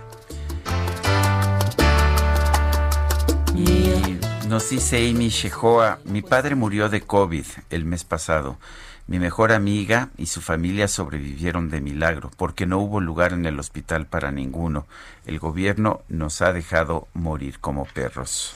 Bueno, y hoy en la conferencia del presidente López Obrador, Hugo López Gatel dijo que la pandemia en México está en una fase clara de descenso, consistentemente en la mayoría del territorio está disminuyendo pues la cantidad de casos diarios, así como la de muertes. Los hospitales también están en una fase de desocupación, es lo que ha dicho. Oye, por cierto, hay una respuesta del presidente, expresidente Felipe Calderón, que por cierto está cumpliendo años este día. Él eh, escribe, lo que está disminuyendo es el número de pruebas que se realizan de COVID-19 para reducir artificialmente el número de casos, lo cual es de una increíble irresponsabilidad. El número de fallecidos es el triple del número que reportan. Bueno, y nos pregunta Emiliano Ana Farrate una pregunta al aire. ¿Cuál espada en mano de su dueño lo ayudó a liberar a su reino? ¿La de Damocles, Excalibur o la Tizona? Bueno, Bueno, pues y- es la, la, la de Excalibur, por supuesto, ¿no? Almaro Sarjona dice, excelente martes dúo dinámico, saludos, los quiero mucho, siete conocidos con COVID y de esos siete, tres ya murieron. Vamos con otros temas. La organización Alto al Secuestro informó que durante julio del 2020 el número de secuestros se incrementó 3.3% con respecto a junio eh, de este mismo año, o sea, en apenas un mes. Isabel Miranda de Wallace es presidenta de la organización Alto al Secuestro. Isabel Miranda de Wallace, buenos días. ¿Qué tal, Sergio Lupita? Qué gusto saludarlos a ustedes y al auditorio. Con mucho cariño, de verdad que sabemos que todo el auditorio los amamos. Muchas gracias. Is- Isabel, cuéntenos, ¿ha aumentado entonces el número de secuestros? ¿Qué cifras está usando? Gracias. Mire, Sergio, el, el número de carpetas de investigación se incrementó en 92 carpetas de investigación, por eso tenemos un incremento en carpetas de investigación del 3.3%. Para que el público sepa, una carpeta de investigación puede tener una, dos, tres o varias este, víctimas. Sin embargo, en víctimas tuvimos 119 víctimas, es decir, tuvimos más víctimas que carpetas de investigación. Pero si comparamos la cantidad de personas que fueron secuestradas en el mes de julio contra el mes de junio, ahí hubo una disminución en la cantidad de personas secuestradas del 10.5%. Esto es importante que lo entendamos porque, bueno, pues así lo maneja el gobierno. En lugar de tener una carpeta de investigación por cada persona, que sería lo lógico porque cada persona debe tomar sus propias decisiones. No, ellos lo que hacen es aperturan una carpeta de investigación si, por ejemplo, secuestraron a la mamá con el hijo o, o a la pareja, todos los ponen en la misma carpeta. Por eso es que hay esta diferencia entre el número de carpetas de investigación y el número de personas secuestradas. Y lo que también se incrementó, Sergio Lupita y a todo el auditorio que nos da gusto, es el número de personas que fueron detenidas por este delito. Es decir, se incrementó un 28.4%, hubo 149 supuestos este, personas acusadas de secuestro. Y esto es importante porque nuestra queja eterna es que no tenemos siquiera una persona detenida por cada una de las personas que son secuestradas. Normalmente mínimo se necesitan seis personas para secuestrar a una persona. Entonces, si tomamos esta media de personas que realmente son las que utilizan para el levante de una persona, como lo decimos de manera, pues, digamos, coloquial, ¿verdad? Porque la sustraen, esa es la palabra correcta. Bueno, pues realmente es importante que haya muchas más personas detenidas. En este caso se incrementó un 28.4%. Eh, Isabel, eh, ¿cuáles son los estados con mayor incidencia? Y si nos puede platicar el caso de Puebla, porque veo que ahí, pues, eh, ustedes denuncian la falta de transparencia y que, pues, han tenido eh, ustedes problemas para tener información. Gracias, Lupita. Nunca en tantos años alguien nos había negado una información, porque además es por ley que no la deben de dar, y además hay acuerdos con alto al secuestro que se firmaron desde la CONACE, este, en fin, hay muchos argumentos. Creo que fue un malentendido. Ayer mismo me llamó, tuve comunicación con el gobernador, también me hizo el favor de llamarme el fiscal. Eh, parece ser que ahí el titular de la unidad tuvo un malentendido, ya nos fue proporcionada la información y espero que no vuelva a suceder, eh, pero sí efectivamente era un acto absurdo el que por transparencia este, de la propia fiscalía no dieran una información que da el resto del país. Ya finalmente ya no la dieron y esperamos no volver a sufrir esta situación. Sin embargo, déjeme decirle que eh, Puebla está dentro de los estados con mayor incidencia de manera acumulada, es decir, si usted ve cuáles son los cinco eh, entidades eh, que concentran el 60% de, esto, de este delito, son Veracruz, que tiene 607 de lo que va de esta administración, Estado de México, que tiene 460, Ciudad de Puebla, perdón, Ciudad de México, que tiene 274, Puebla con 133 y Morelos con 128. Sin embargo, Puebla sí ha tenido una disminución, este Sergio Lupita, prácticamente de un 50% del año pasado ahora, es decir, se han hecho un esfuerzo por tratar de abatir el tema del delito de secuestro, cosa que nos da muchísimo gusto. Lo que sí no nos da mucho gusto es que Veracruz sigue estando en el primer lugar este, con mayor incidencia, por lo menos en este mes. Durante todo el año, prácticamente solo dos o tres meses, salió del primer lugar Veracruz, pero Veracruz ha estado de manera permanente en el primer lugar. Por ejemplo, el mes de julio, de, de, de julio tuvo 15 secuestros y Estado de México, que tiene el doble de población, tuvo nueve secuestros. Ahí nos damos cuenta, pues que Veracruz sigue teniendo problemas muy graves. Sabemos que tienen, tienen un problema con su policía de una gran corrupción, gente que participa incluso en los ilícitos. Y esto creo que el gobernador es algo que debería de atender, Lupita. Eh, ¿Qué le recomendaría usted a, en este momento a las autoridades para tratar de combatir el secuestro, Isabel? Indudablemente que fortalezcan sus unidades y lejos de eso, don Sergio, déjeme comentar que en la Ciudad de México se está planeando un golpe artero a la UEX porque hay un en el en, en el cabildeo aquí en el entre los eh, asambleístas antes ahora este legisladores actuales están planeando quitarle la calidad de unidad especial para combatir el delito de secuestro y la quieren hacer de alto impacto yo hago un llamado muy respetuoso a la jefa de gobierno, pues para que no lo permita. Creo que eso no le conviene a nadie en la capital del país que deje de tener especialidad. El delito de secuestro, don Sergio, es algo que debemos de mantener este eh, atendido de manera especializada. Es como si usted pusiera un doctor hacer un plan de finanzas o viceversa, un financiero operar. Aunque los dos son profesionistas, cada uno tiene su especialidad. No es lo mismo atender un secuestro que atender un feminicidio, que atender este trata de persona. Cada delito tiene su especialidad y creo que en México esa política ha fallado mucho. Esperemos que la retomen y que realmente puedan eh, fortalecer sus unidades antisecuestro, los que las han hecho de alto impacto, que las desmonten de ser de alto impacto y que las vuelvan a dejar como unidad especializada contra el delito de secuestro. Eh, ¿Qué está pasando en eh, estados como Aguascalientes, Baja California, Campeche, Durango, Nayarit, Tlaxcala o Yucatán que tienen cero secuestros?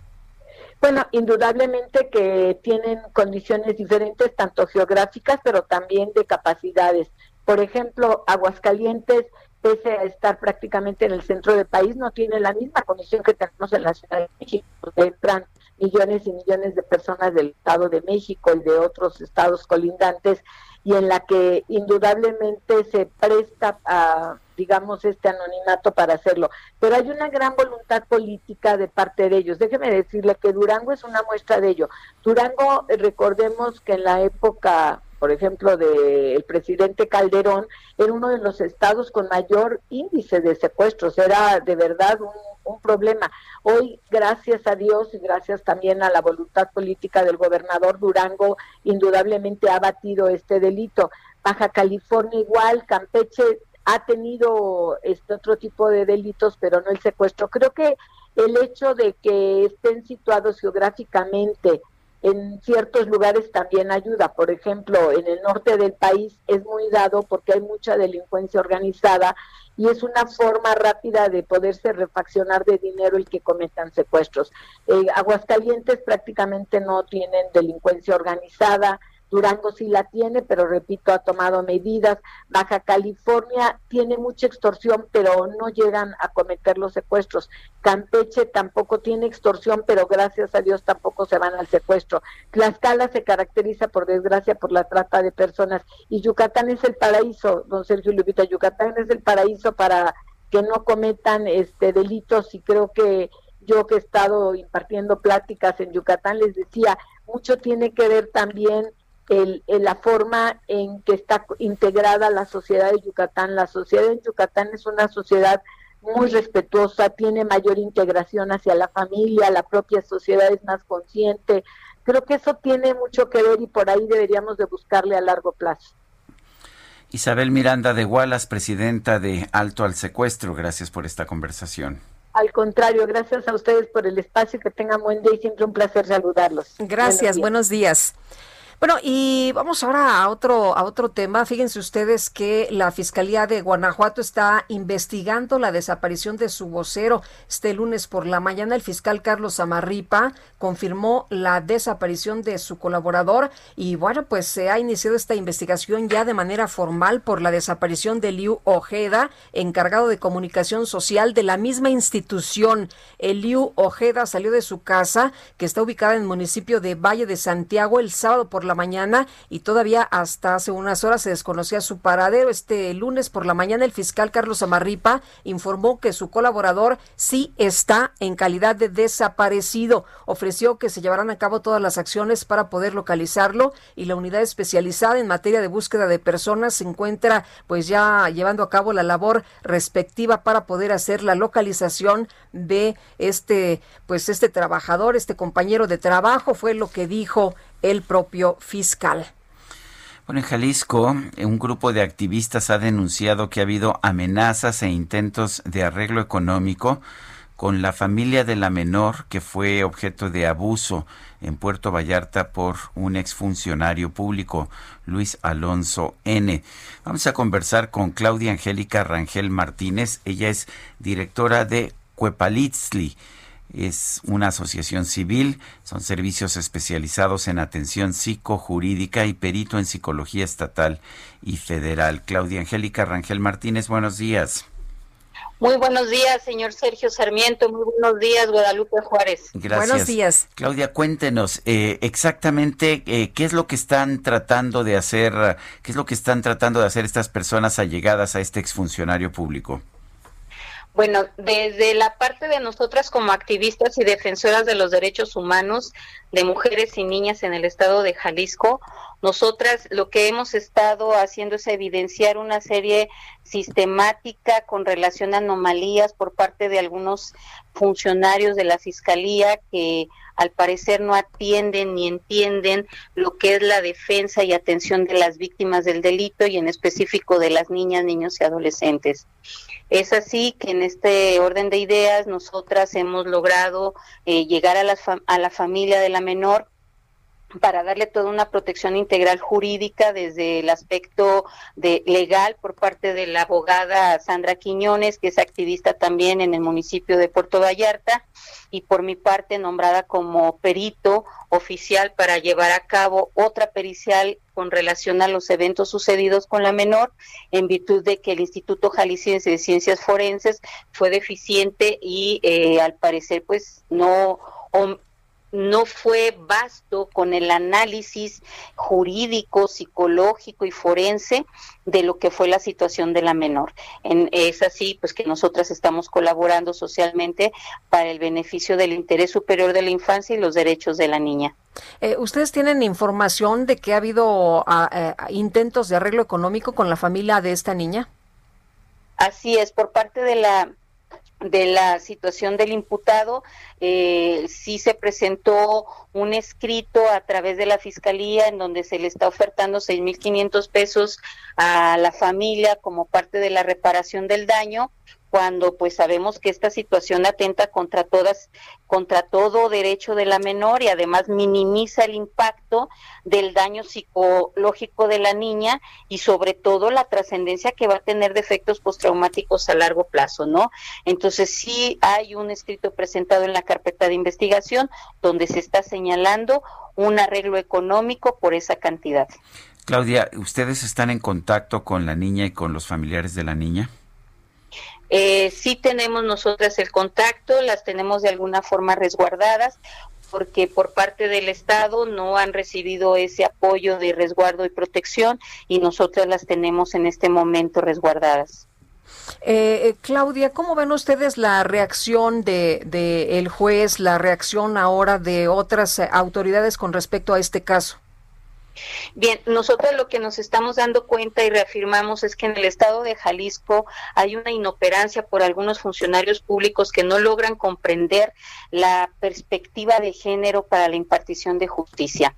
Es así que tenemos también un gobernador, Enrique Alfaro Ramírez, que tiende a tener un discurso más allá de lo que es confortar y realmente tener certeza jurídica para las víctimas, él tiene solamente un discurso acusatorio, culpabilizador, la ciudadanía la que nunca atiende sus recomendaciones cuando en realidad él no atiende la perspectiva de atención a las víctimas del delito. Tan es así que somos uno de los estados con mayor incidencia de personas desaparecidas y desapariciones forzadas y también de abuso sexual infantil. Les comentaré, Sergio y Guadalupe, que nuestro organismo civil en la semana lamentablemente recibimos entre 9 y 11 menores de edad abusados sexualmente. No todas las familias quieren denunciar de forma legal en virtud de que algunos funcionarios de la Fiscalía Estatal a través de lo, del mecanismo que se llama Ciudad Niñez no atienden la, eh, de forma expedita y pronta hacia la impartición de justicia con estos menores de edad. Tan es así que el día de ayer amanecemos con una muy lamentable noticia que en el municipio de Tala eh, se presentó un feminicidio a una niña de 12 años de edad violada y abandonada en una ruta cañaveral que es parte del municipio de Tala, Jalisco. Entonces, este, aquí hay una grave situación de que las autoridades no se pronuncian tampoco con la efectividad de la alerta de género que tenemos también señalada para el estado de Jalisco y entonces aquí pues están involucradas demasiadas instancias públicas en donde pareciera ser que la articulación de mecanismos y protocolos no está funcionando. Bueno, y el presidente dice que no ha habido mejor momento que este para las mujeres, ¿no? El presidente municipal de Puerto Vallarta lamentablemente este sí está señalando esta situación también incluso ha sido omiso el presidente municipal de Puerto Vallarta. Creo que aquí la situación es importante tenerla en cuenta porque hay una cuestión en Jalisco de oposición contra el federal. Pareciera que Enrique Alfaro Ramírez quiere hacer un mini país del estado de Jalisco y se está olvidando de lo sustancial que es la atención a víctimas y sobre todo de, de, de, la alerta de género que nosotras estamos teniendo aquí. Por esa razón contribuimos al mejoramiento de lo que es eh, involucrarnos como activistas desde los organismos civiles para que sea realidad realmente la efectividad de la alerta de género. Muy bien. Claudia Angélica, muchas gracias por platicar con nosotros esta mañana. Gracias a ustedes, que tengan buen día. Igualmente, muy buenos días. Y bueno, aparte del presidente municipal, el presidente López Obrador, pues ha dicho que este es el mejor momento para las mujeres en el país, ¿no? Pero pues ahí está la, la realidad. Y vamos a otras cosas, Sergio. 8 con 20. El Químico Guerra con Sergio Sarmiento y Lupita Juárez. Químico Luis Manuel Guerra, buenos días. ¿Qué nos tienes esta mañana? Hola, Sergio Lupita. Bueno, pues fíjense que se dio a conocer que el Centro Nacional de Control Eléctrico de la Comisión Federal de Electricidad eh, ha declarado que la potencia disponible para instalar fuentes renovables en Baja California Sur es de 0 megawatts. ¿Qué significa esto? Que no hay disponibilidad en la red para instalar cualquier eh, planta que no sea, eh, digamos, de combustorio. Estoy citando aquí lo que dice el comunicado, Sergio Lupita dice, esta situación prevalece desde el 20 de febrero de este año y la interconexión será posible de nuevo, fíjense, hasta el ejercicio fiscal 2026-2027 con base en la infraestructura actual y dependiendo de la evolución en el crecimiento de la demanda. Desde luego que si no hay suficiente disponibilidad de energía eléctrica en Baja California Sur, pues tampoco va a haber demanda, porque no se van a hacer las instalaciones, las, eh, los hoteles, eh, todo lo que el desarrollo económico, verdad, que se requiere, si no hay la electricidad suficiente, entonces no va a crecer la demanda, este es un círculo vicioso y es como una especie de trampita que se puso. Ya no se está prohibiendo la, como se había hecho, la instalación de energías renovables, sino que se dice, no, no se prohíben, simplemente hay cero megawatts de disponibilidad en potencia para instalarse. Curiosamente, en los patios de la estación de ferries eh, del, puerto de La Paz, en Pichilingue, están todas las aspas, Sergio Lupita, los tramos de los, tu, de los tubos, digamos, de las eh, torres, ¿verdad?, para, para la instalación de lo que hubiera sido el parque eólico Coromuel. Esto es verdaderamente inusitado, Sergio Lupita, porque ya la Suprema Corte de Justicia había echado para atrás lo que la, este Centro Nacional de Control Eléctrico había establecido de una forma un tanto arbitraria sobre las energías renovables y entonces debido a esta decisión de la Suprema Corte sí llegaron los tres barcos cargados con todo este equipo, es de verdad impresionante ver eh, las hélices, Sergio y Lupita, tienen cada hélice 60 metros de largo, por lo tanto el diámetro que cubre uno de estos aerogeneradores es de 120 metros y las torres, ¿verdad? Que son eh, de más de eh, 200 metros, pues tienen la, la altura de la torre mayor en el Paseo de la Reforma. Es impresionante todo este equipo que sí llegó a México después de la decisión de la Suprema Corte y que ahora se queda, se va a quedar posiblemente ahí arrumbado, oxidándose, echándose a perder, porque se dispusieron cero megawatts para las energías renovables, aunque el presidente de la República acaba de anunciar en Baja California Sur precisamente que sí se va a construir una planta de ciclo combinado usando eh, combustóleo. Entonces, este argumento de que no existe la infraestructura para el transporte de las energías eh, renovables, pues como que no encaja dentro de esta decisión de construir otra planta termoeléctrica aquí en la en la zona. Es cierto que la eh, toda la infraestructura para el porteo, para el transporte de energía eléctrica es raquítico en la península de Baja California Sur, que es como una isla porque no está conectada con el resto de la República, pero que tiene posibilidades, digamos, de inversión y de crecimiento y de generación de empleo muy importante. Pero esta decisión de que son cero los megawatts que están disponibles para las energías renovables seguramente va a tener consecuencias trascendentes para el futuro de toda la zona de Baja California Sur, sobre todo que se dice, bueno, posiblemente hasta el 2026 o 2027 se liberen a lo mejor 5 megawatts, no, no un megawatt. Eh, no, está prohibiendo nada, simplemente se dice la disponibilidad para el porteo es de 0 megawatts, por lo tanto, pues nadie va a invertir en este tipo de energías en una zona muy, muy rica en sol y eh, muy rica también en viento, Sergio Lupita. Pues qué, qué lástima, de verdad, qué triste, sobre todo que hemos, le hemos dado, le has dado seguimiento a este proyecto desde hace mucho tiempo. Químico Guerra, gracias y un fuerte abrazo. Igualmente para ti, Sergio. Buenos días, Lupita. Buenos días. Nuestro número de WhatsApp, si quiere usted mandar un mensaje, ya sea de voz o escrito a Sergio y Lupita, es el 55 20 10 96 47. Regresamos.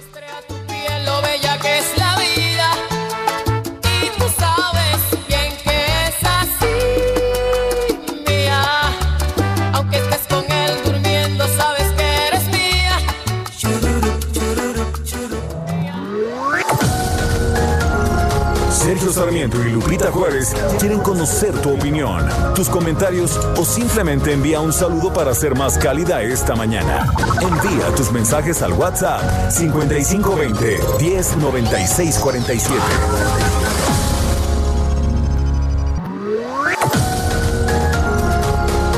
Continuamos con Sergio Sarmiento y Lupita Juárez por El Heraldo Radio. Jaque Mate con Sergio Sarmiento.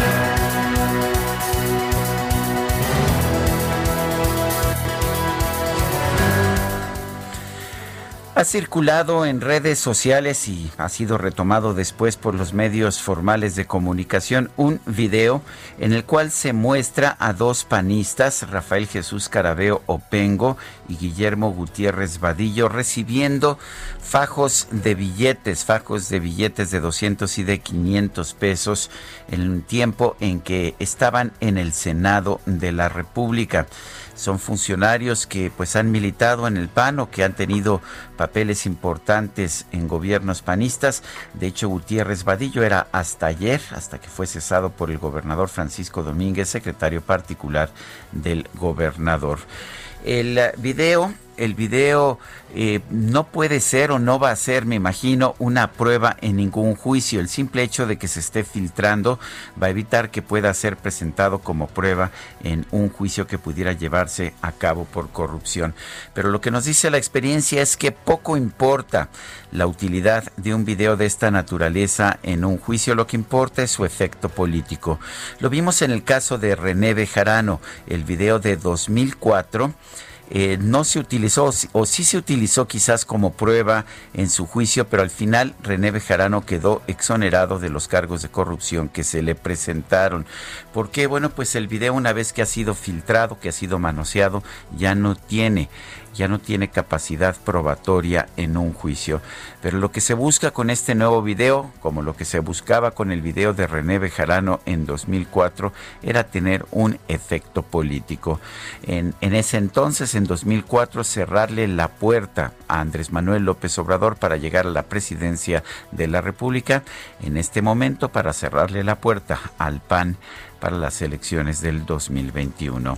Yo soy Sergio Sarmiento y lo invito a reflexionar.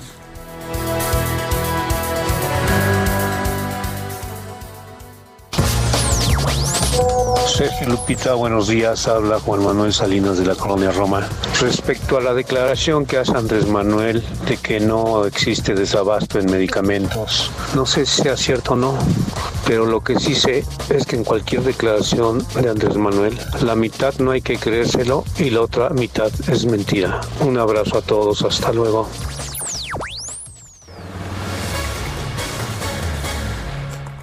Continuamos, continuamos con la información y los demócratas arrancaron su convención nacional, pero ahora fue de manera muy distinta. Fue de forma virtual, Sergio. Así es, efectivamente. Y tenemos en la línea telefónica a Lila Abed. Ella es maestra en estudios latinoamericanos y gobierno de la Universidad Georgetown, allá en la ciudad de Washington. Lila Abed, ¿cómo estás? Buenos días, gracias por tomar la llamada. Sergio Lupita, un gusto estar con ustedes. Gracias a ustedes por la invitación. Buenos días. Eh, tradicionalmente, las convenciones de los partidos, tanto el democrático como el republicano, tienen una incidencia significativa sobre las encuestas, sobre la popularidad de los candidatos. ¿Ves lo mismo en este tipo de de convención en la que no hay una, una presencia de los candidatos o en que no tienes a todos los delegados eh, eh, bailando, coreando, este, dando discursos, ¿es igualmente eficaz esta, esta convención?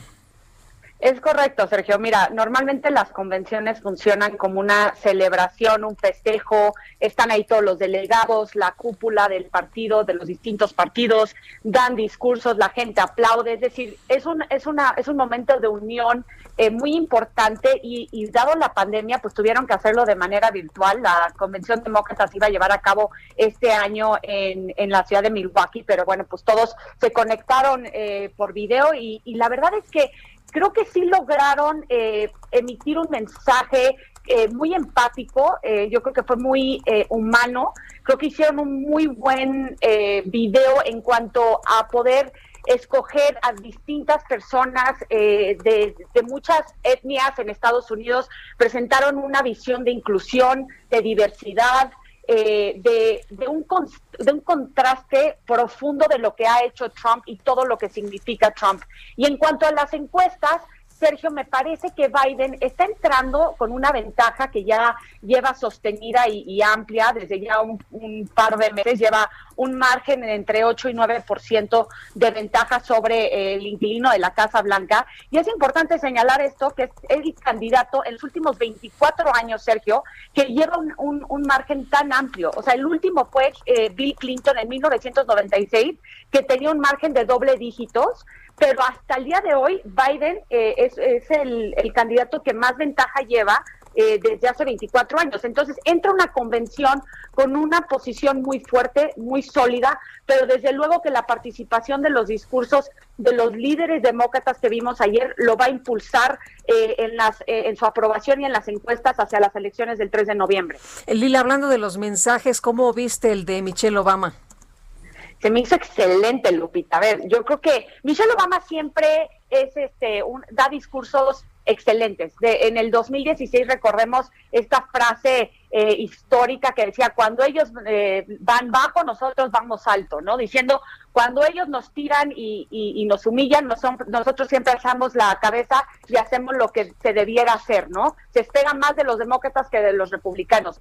Y en este discurso se me hizo muy interesante que a pesar de que fue un video grabado, Michelle Obama pudo emitir una empatía muy fuerte de pedirle y exigirle a los ciudadanos que si bien ella rechaza la y que nunca ha gustado la política, que el amor y la preocupación que tiene por el futuro de la democracia estadounidense, que le pide a los ciudadanos que, que voten por Joe Biden como si dependiera su vida de ello. Y lo mismo vimos, por ejemplo, de Bernie Sanders, que se me hizo que ya es un candidato, un líder mucho más maduro, mucho más contundente que el, que el Bernie Sanders del 2016, que lo vimos en una convención eh, peleándose frontalmente con Hillary Clinton.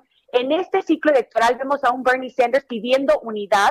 Eh, de hecho, hizo un llamado de la amenaza que presenta eh, el sistema autoritario del presidente Donald Trump de cómo ha debilitado a las instituciones y que esta elección, dijo Sanders, es para preservar la democracia estadounidense. Entonces, tanto Michelle Obama como Bernie Sanders, como los demás ponentes, creo que empiezan a cerrar filas, empiezan a presentar un frente unido, que es lo que necesitan los demócratas, porque si algo aprendieron de las elecciones del 2016 es que no pueden eh, estar divididos, especialmente en esta elección, donde requieren de todo el liderazgo, de todo el apoyo para ganar no solamente en las encuestas nacionales, pero en estos estados claves que son de suma importancia porque marcan el triunfo en el colegio electoral y muchos de ellos los ganó Donald Trump en el 2016 por un margen menor de 1%, por ejemplo, en los estados de Michigan y Wisconsin. Entonces, creo que los, los mensajes van a ayudar mucho para unir al partido y bueno, todavía faltan tres noches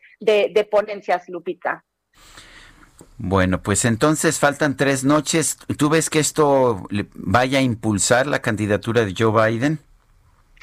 Sí, yo creo que la, la, mira, yo creo, Sergio, que también el anuncio de su fórmula de Kamala Harris lo ayudó mucho a inyectar energía, a inyectar juventud y también a traer votos de grupos que van a ser claves en esta elección. Por ejemplo, Kamala Harris siendo la siendo mujer, siendo una mujer relativamente joven, que es 22 años menor que, que este Biden, que una de las preocupaciones del candidato demócrata era su edad, que tiene 77 años, pero Kamala Harris va a traer a los votos de los grupos minoritarios, de, ya sean los afroamericanos y los hispanos, a los jóvenes y a las mujeres, que son grupos muy importantes para votar en estas elecciones. Nada más para que tengamos una, nos, nos tengamos una idea de lo que representan los grupos minoritarios, son representan el 30% del padrón electoral en Estados Unidos. Entonces, van a ser claves. Entonces, yo creo que tanto el anuncio de Kamala Harris con la convención y con los ponentes que estamos viendo, la unidad que están presentando el, Partido Demócrata,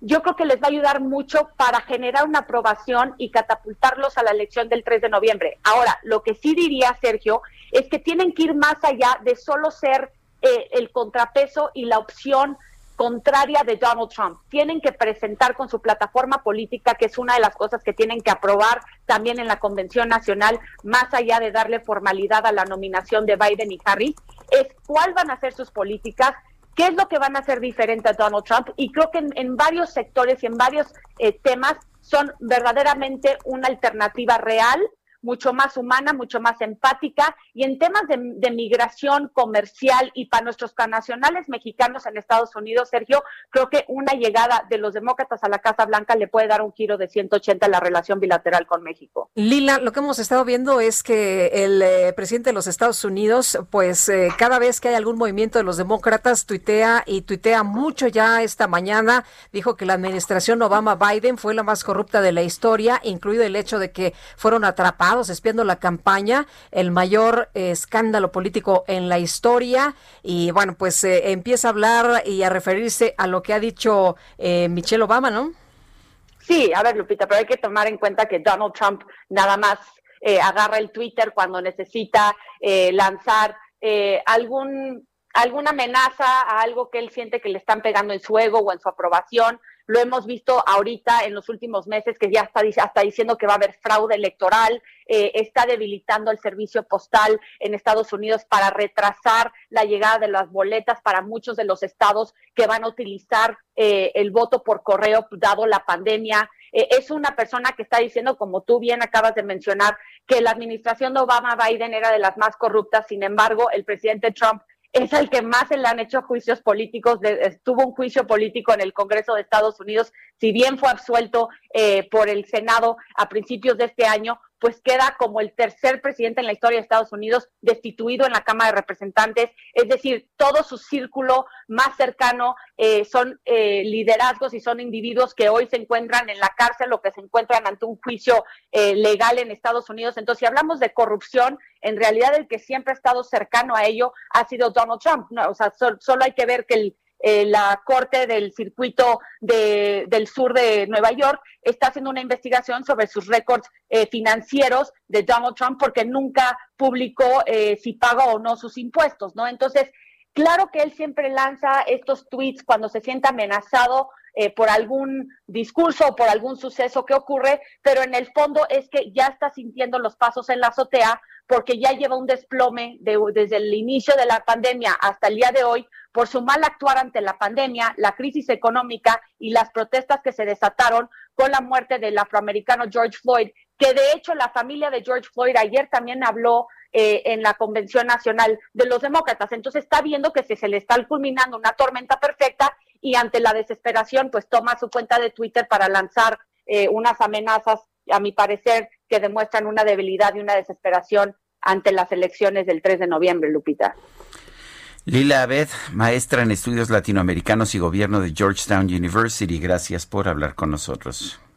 Sergio Lupita, es un gusto estar con ustedes. Gracias por la invitación. Muchas gracias, muy buenos días.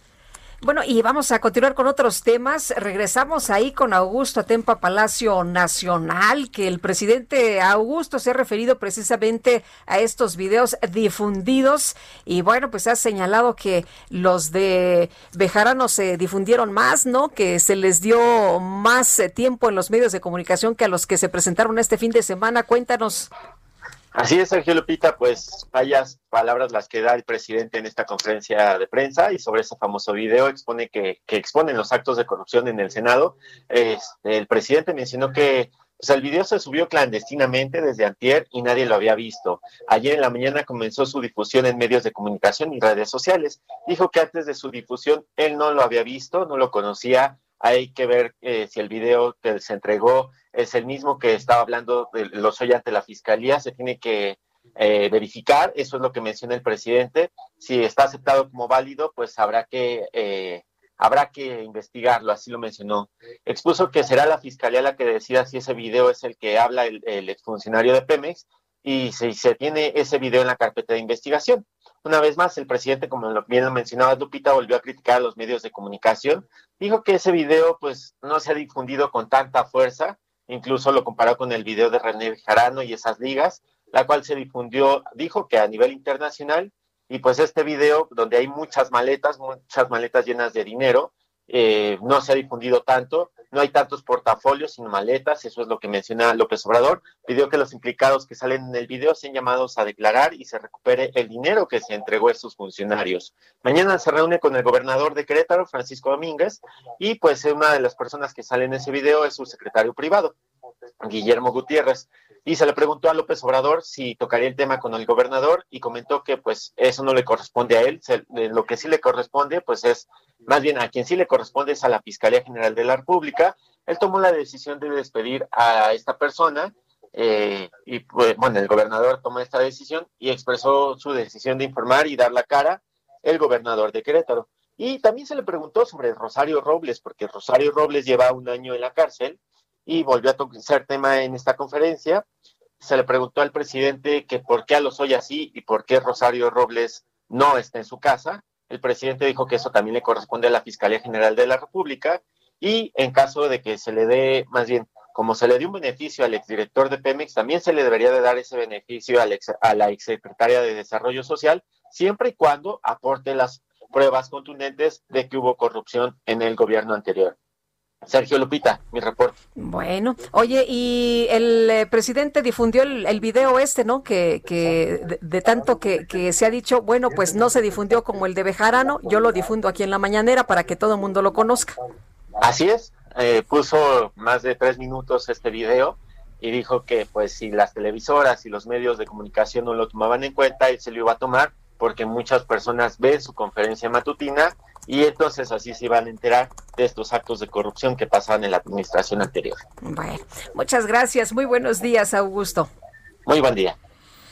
Y vamos a otros temas. Este lunes el Congreso de Tabasco aprobó una ley que prohíbe la venta de bebidas y alimentos envasados con alto contenido calórico a menores de edad. Armando de la Rosa en Tabasco nos tiene el reporte. Adelante, Armando. Así es, como ustedes ya lo mencionan, con 22 votos a favor y 8 en contra y 0 abstenciones, el Congreso tabasqueño precisamente aprobó la denominada Ley Chatarra, la cual, pues bueno, pues este contempla precisamente, eh, entre varias cosas, pues bueno, pues prohibir la venta de productos de bajo contenido nutrimental a los menores de edad. Y también esta ley, eh, muy parecida a la que se aprobó también en Oaxaca, contempla precisamente que eh, en un radio de 300 metros alrededor de las escuelas y los hospitales no se pueda poner publicidad eh, de comida chatarra. Además, pues bueno, pues aumenta el costo de los anuncios en la vía pública de la comida chatarra y pues bueno, pues fue aprobada precisamente el día de ayer esta eh, nueva reforma que modifica la ley de salud en el estado y también la ley de educación. Cabe señalar que esta iniciativa fue mandada por eh, el gobernador del estado, por Adán Augusto López Hernández, al Congreso estatal precisamente para su aprobación y pues bueno, pues fue este aprobada por la gran mayoría, ya que pues el Congreso tabasqueño en su mayoría pues bueno, pues son morenistas, los únicos que votaron en contra fueron los diputados de la bancada del PRI y dos diputados del PRD junto con un diputado independiente, los cuales pues, bueno, pues argumentaron de que esta ley pues no había sido consultada con los empresarios ni con la sociedad civil. Al respecto, pues bueno, pues algunos productores de cacao eh, precisamente del estado, pues acudieron al Congreso a tratar de manifestarse y mostrar su inconformidad, ya que aseguran que pues los podría golpear esta iniciativa que prohíbe eh, los alimentos chatarra eh, para los menores de edad en el estado y pues bueno, pues Tabasco sería la segunda entidad de nuestro país en aprobar una ley contra la comida chatarra. Al respecto, pues bueno, pues ya las autoridades han mencionado que esta ley pues básicamente se aprobó en este mismo momento y entrará en vigor una vez que se publique en el diario oficial del estado a raíz de que pues ahorita por el tema de la pandemia del COVID-19 muchas personas han muerto, sobre todo las que tienen como comorbilidades, que tienen obesidad, que tienen hipertensión y pues bueno, pues lo que está tratando de hacer el gobierno han explicado es de tratar de generar conciencia sobre la alimentación. Este es el reporte. Armando de la Rosa, muchas gracias. Gracias a ustedes, seguimos al pendiente con la información. Buenos días y vámonos ahora con Antonio Bautista, coeditor de Estados del Heraldo de México. Toño, ¿cómo estás? Lupita, Sergio, bien, muy buenos días. Pues aquí empezando eh, esta esta semana y bueno, pues eh, eh, la, la pandemia pues es o la factura que pasa a la naturaleza por el deterioro de la biodiversidad, advirtieron este fin de semana especialistas de la UNAM. Esto pareciera una obviedad, pero no resulta así cuando los datos nos demuestran que la humanidad, y en particular la que vive en México, no aprende las lecciones que dejan estas crisis sanitarias. Los académicos que participaron en el Foro 2020 organizado por la Fundación UNAM, UNAM de manera virtual advierten que enfrentamos una crisis severa de biodiversidad porque nuestras actividades están impactando de manera significativa en todos los ecosistemas. El cambio climático ya ha reflejado sus efectos en el aumento de diversas enfermedades en el país. Las condiciones de sequía que se presentaron en 2009 provocaron un incremento en los casos de dengue en toda la República por arriba del 230% en comparación con el año anterior. De acuerdo con la Organización Mundial de la Salud, el aumento de la temperatura en el ambiente generó una distorsión en el equilibrio ecológico que causó que los mosquitos que transmiten el dengue se hicieran más resistentes y colonizaran latitudes alejadas de los trópicos. Esto generó que, pues entidades como Campeche, Yucatán y Chiapas, donde no hubo casos en 2018, llegaron a registrar personas infectadas el año pasado. A nivel global, recientemente los científicos han advertido que el deshielo del permafrost, la capa permanente eh, de, de suelo congelado en el Ártico, pues tiene el potencial de liberar virus y bacterias que han estado inactivos durante decenas o incluso cientos de miles de años, lo que puede originar una oleada de nuevas enfermedades. Además de la destrucción y modificación de los ecosistemas, las afectaciones a la naturaleza pues incrementan la posibilidad de que los patógenos pasen de los animales silvestres y domésticos a los humanos. El comercio ilegal o incontrolado de las especies silvestres y las condiciones antihigiénicas bajo las que se hace, pues favorecen la contaminación de patógenos entre animales y humanos, advirtieron los académicos de la UNAM. Fue la transmisión de un virus de un cerdo a un humano lo que desencadenó la pandemia por el H1N1 en 2009, que se desarrolló en México, aunque pudo ser en cualquier parte del mundo. Los coronavirus afectan a animales y humanos y son responsables de enfermedades respiratorias graves como la COVID-19, aunque no se ha confirmado el origen de, de la enfermedad por la Organización Mundial de la Salud, existe la sospecha de que se transmitió de murciélagos a humanos. Si bien las pandemias son inevitables y han ocurrido y seguirán sucediendo, la diferencia es que ahora eh, pues la globalización favorece que las infecciones se transmitan a todos los rincones del planeta en un tiempo más corto. El mal manejo de desechos de residuos de las enfermedades como la COVID-19 también puede generar que se propaguen a través de la basura. Los hospitales deben destinar los residuos biológicos infecciosos a centros de captación. Sin embargo, la, Profe, la Profepa detectó que pues hay malos manejos sanitarios en hospitales de al menos ocho entidades del país el año pasado. Eh, en 2019 se generaron 148 mil toneladas de residuos infecciosos en México, 47% provienen de la zona metropolitana del Valle de México, Tamaulipas aportó 22% y Guanajuato 9% de acuerdo con la Semarnat.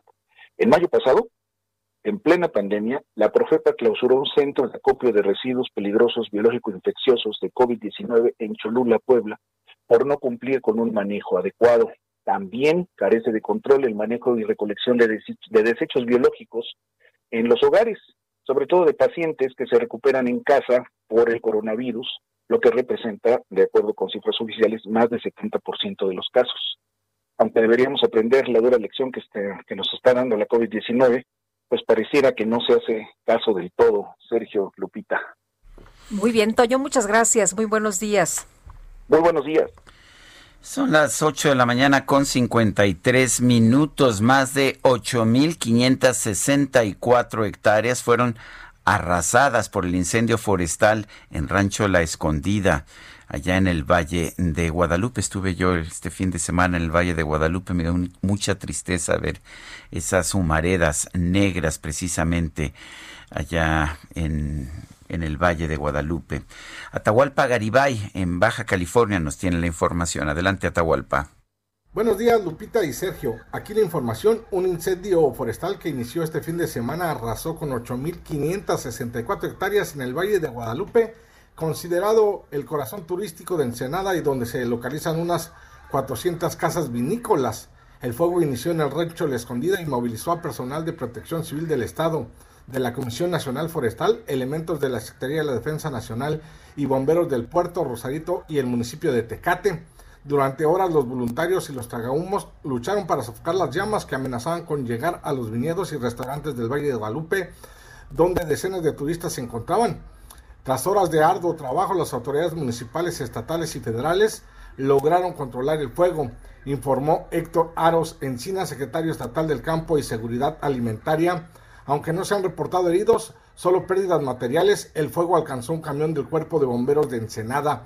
El incendio fue intenso producto de las altas temperaturas en la región que superan los 40 grados centígrados y las ráfagas de viento. El funcionario estatal exhortó a la población baja californiana para evitar tirar colillas de cigarros, hacer fogatas, quemar basura, pues es uno de los detonantes de los incendios forestales en la región durante esta época del año. De igual modo invitó a los productores de la región a mantener sus predios limpios o a trazar veredas para evitar la propagación de incendios y que esto llegue a afectar sus predios, la infraestructura, incluso al Sergio Sarmiento y Lupita Juárez quieren conocer tu opinión, tus comentarios o simplemente envía un saludo para ser más cálida esta mañana. Envía tus mensajes al WhatsApp 5520 109647.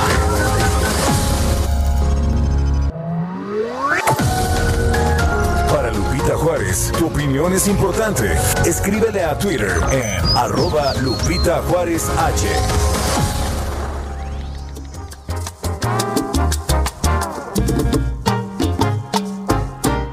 En una cama de hotel nos sorprendió la mañana, ropa en desorden y tú, ya mujer habilitada. Dos desayunos, señor, para la suite 911. No tema usted si al llamar, solo el silencio responde.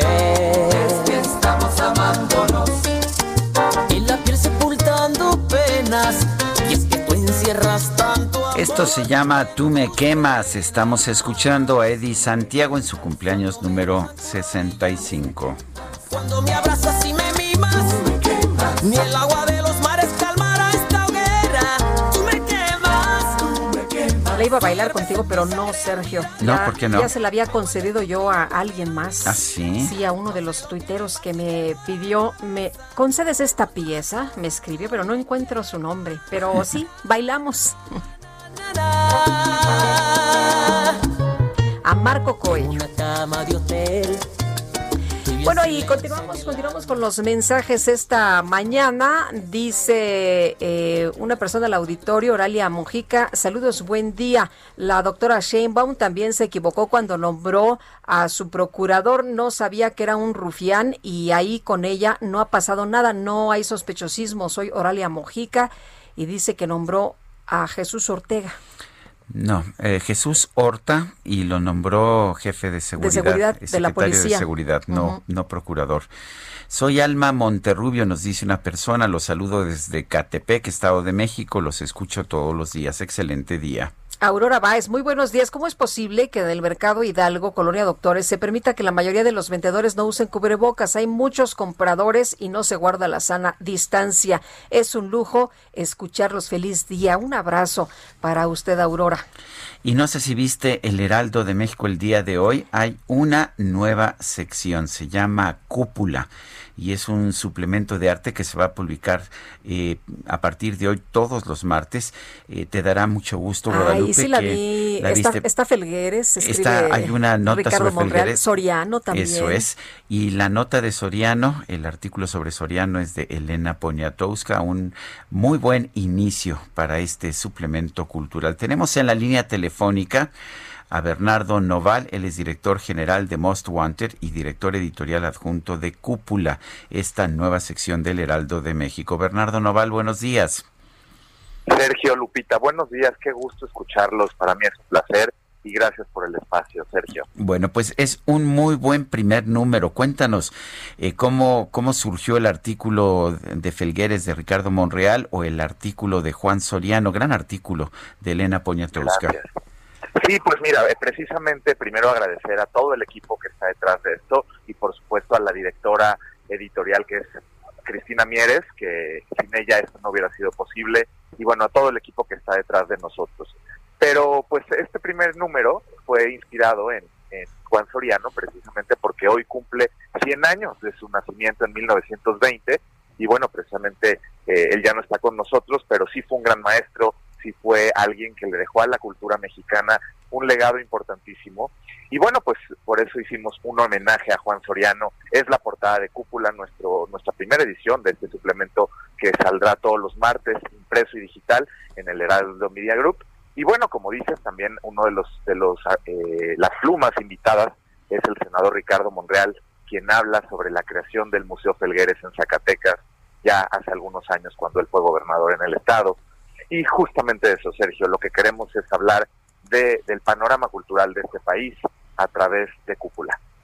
Eh, Bernardo, cuéntanos, eh, ¿cómo van a, a seleccionar quién va en este suplemento? ¿Por eh, fecha? eh, ¿Por la obra? ¿Cómo, cómo, se, ¿Cómo se está haciendo? Sí, bueno, como Lupita, gracias. Eh, efectivamente, esta primera edición, pues sí quisimos hacer un homenaje a Juan Soriano. Eh, vamos a buscar precisamente eh, que todo nu- nuestro consejo editorial nos apoye para que siempre seleccionemos el mejor contenido, traigamos a las mejores plumas, escriba a la gente a quien queremos leer, los grandes conocedores de la cultura y le demos esa importancia al mundo cultural que pronto que de pronto desaparece. Los suplementos culturales eh, solían pues ser los domingos, ¿no? Y ahora estamos haciendo una apuesta entre semana, estamos haciendo una apuesta pues con toda la fuerza que tiene el Heraldo y todo el equipo, como, como bien he dicho, para que el contenido siempre sea seleccionado eh, de primera, quede impecable y a la gente le guste leerlo y nos siga. El, hay, hay gente que dice que ya los suplementos culturales pasaron de, pasaron de moda. Hubo momentos en la historia en que los suplementos culturales eran hasta más importantes que el periódico mismo, la revista en que se publicaban. Recuerdo yo el suplemento cultural de la revista Siempre. Eh, recuerdo también el de el Novedades, por ejemplo, este, los del día, en fin. Eh, ¿Por qué revivir ahora o por qué incorporar ahora un suplemento cultural? Bueno, para Most Wanted Group la principal misión es democratizar el arte y la cultura y es una generación de gente muy joven que está detrás de todo esto y queremos voltear a ver la cultura otra vez como una prioridad para la agenda nacional. Y es por ello que estamos apostando nuevamente en un suplemento cultural que además enriquezca a todos aquellos que pues que tienen algo que decir y de pronto no tienen la vitrina perfecta, Sergio. Bueno, pues entonces a partir de ahora es todos los miércoles, ¿verdad? Martes. A todos los martes, perdón, todos los martes. Hoy, co- como hoy, todos los martes. Eso es, ya- ya- se ve que yo ya ando con la con la cabeza en ya ya ya no ya no sabe uno ni en qué día vive. Pero bueno, oye, el nombre cúpula, ¿por qué? Estamos en la cima del arte, ha sido muy complicado llegar a, a ponerle este nombre de cúpula, pero creemos que las cúpulas en la historia del arte han sido un referente pues para para todo lo que hoy conocemos, ¿no? En las iglesias, el arte sacro, en general las cúpulas, por ejemplo, de los Medici, todo lo que lo que hay hasta arriba de los museos, siempre hay una cúpula, entonces creemos que tenemos que, que estar allí en la cúpula y por eso el nombre de este suplemento. Bueno, pues muchísimas gracias Bernardo Noval. Gracias, Sergio. Gracias, Lupita. Hasta luego, Bernardo. Mucho éxito. Y pues vamos vamos a vamos a otros temas. Así es, el presidente Andrés Manuel López Obrador informó que si los proyectos de vacuna en China y Rusia muestran resultados positivos, se establecerá la comunicación con esos países para la aplicación en México. Dijo, es más que él mismo, pues eh, estaría aplicándose la vacuna, porque para él es muy importante para dar confianza a la gente. Y el doctor Mauricio Rodríguez Álvarez es vocero de la Comisión de COVID-19 de la UNAM y profesor de la Facultad de Medicina. Vamos a platicar con él de este tema. Buenos días, doctor. Hola, muy buenos días. ¿Cómo les va? Muy bien, doctor. A ver, cuéntenos en primer lugar, ¿ha, ha habido dudas sobre todo al respecto de la nueva vacuna de, de Rusia? No he escuchado los mismos cuestionamientos sobre la de China, pero pues los dos tienen sistemas médicos de investigación muy avanzados, ¿no? Sí, sí, sí, sí. el- los dos tienen, pues además tienen experiencia en, en trabajos de desarrollo muy, muy avanzados, de biotecnología y de desarrollo industrial. Pero lo que se ha cuestionado mucho, especialmente con la vacuna de Rusia, es en primer lugar que no han hecho públicos ninguno de los resultados de los estudios que han ido haciendo, que dicen que los tienen, que dicen que todo ha salido muy bien, pero no los han publicado, eh, pues habitualmente en revistas científicas donde la comunidad científica puede echarle una mirada eh, y revisar qué se hizo, cómo se hizo y qué se, qué se obtuvo y cómo se interpretan los resultados. Entonces, esta parte no la no se ha no se ha visto es una información que, que no, no está al alcance de todos. Y también el, el hecho de que los, las primeras etapas del desarrollo de esta vacuna rusa fueron hechas en personal militar que tiene una serie de cuestionamientos bioéticos eh, trabajar con este tipo de poblaciones porque pues ni son tan voluntarios ni, ni están tan informados seguramente como, como para participar por voluntad propia. Eh, y eso también se ha cuestionado mucho porque pues no no lo han eh, pues no han hecho estos estudios además quizá en tercer lugar que no han hecho estos estudios grandes ya de, de varias decenas de miles de participantes y que ya tienen como toda la intención de usarla sin haber pasado por estas por estas pruebas son con las que se demuestra que las cosas funcionan y funcionan bien. Eh, doctor, ¿qué tendría que hacer México para precisamente recibir la vacuna? Se nos ha dicho que la de AstraZeneca es muy importante, está muy avanzada en la fase 3, sin embargo, pues no sería suficiente porque sería distribuida para diferentes países. En el caso de la vacuna rusa, ¿qué tendría que hacer nuestro país para pues que pues, se compruebe que sí es efectiva, que Sí. no tiene ningún problema? Bueno, de entrada alguien tiene que tener la intención de traerla.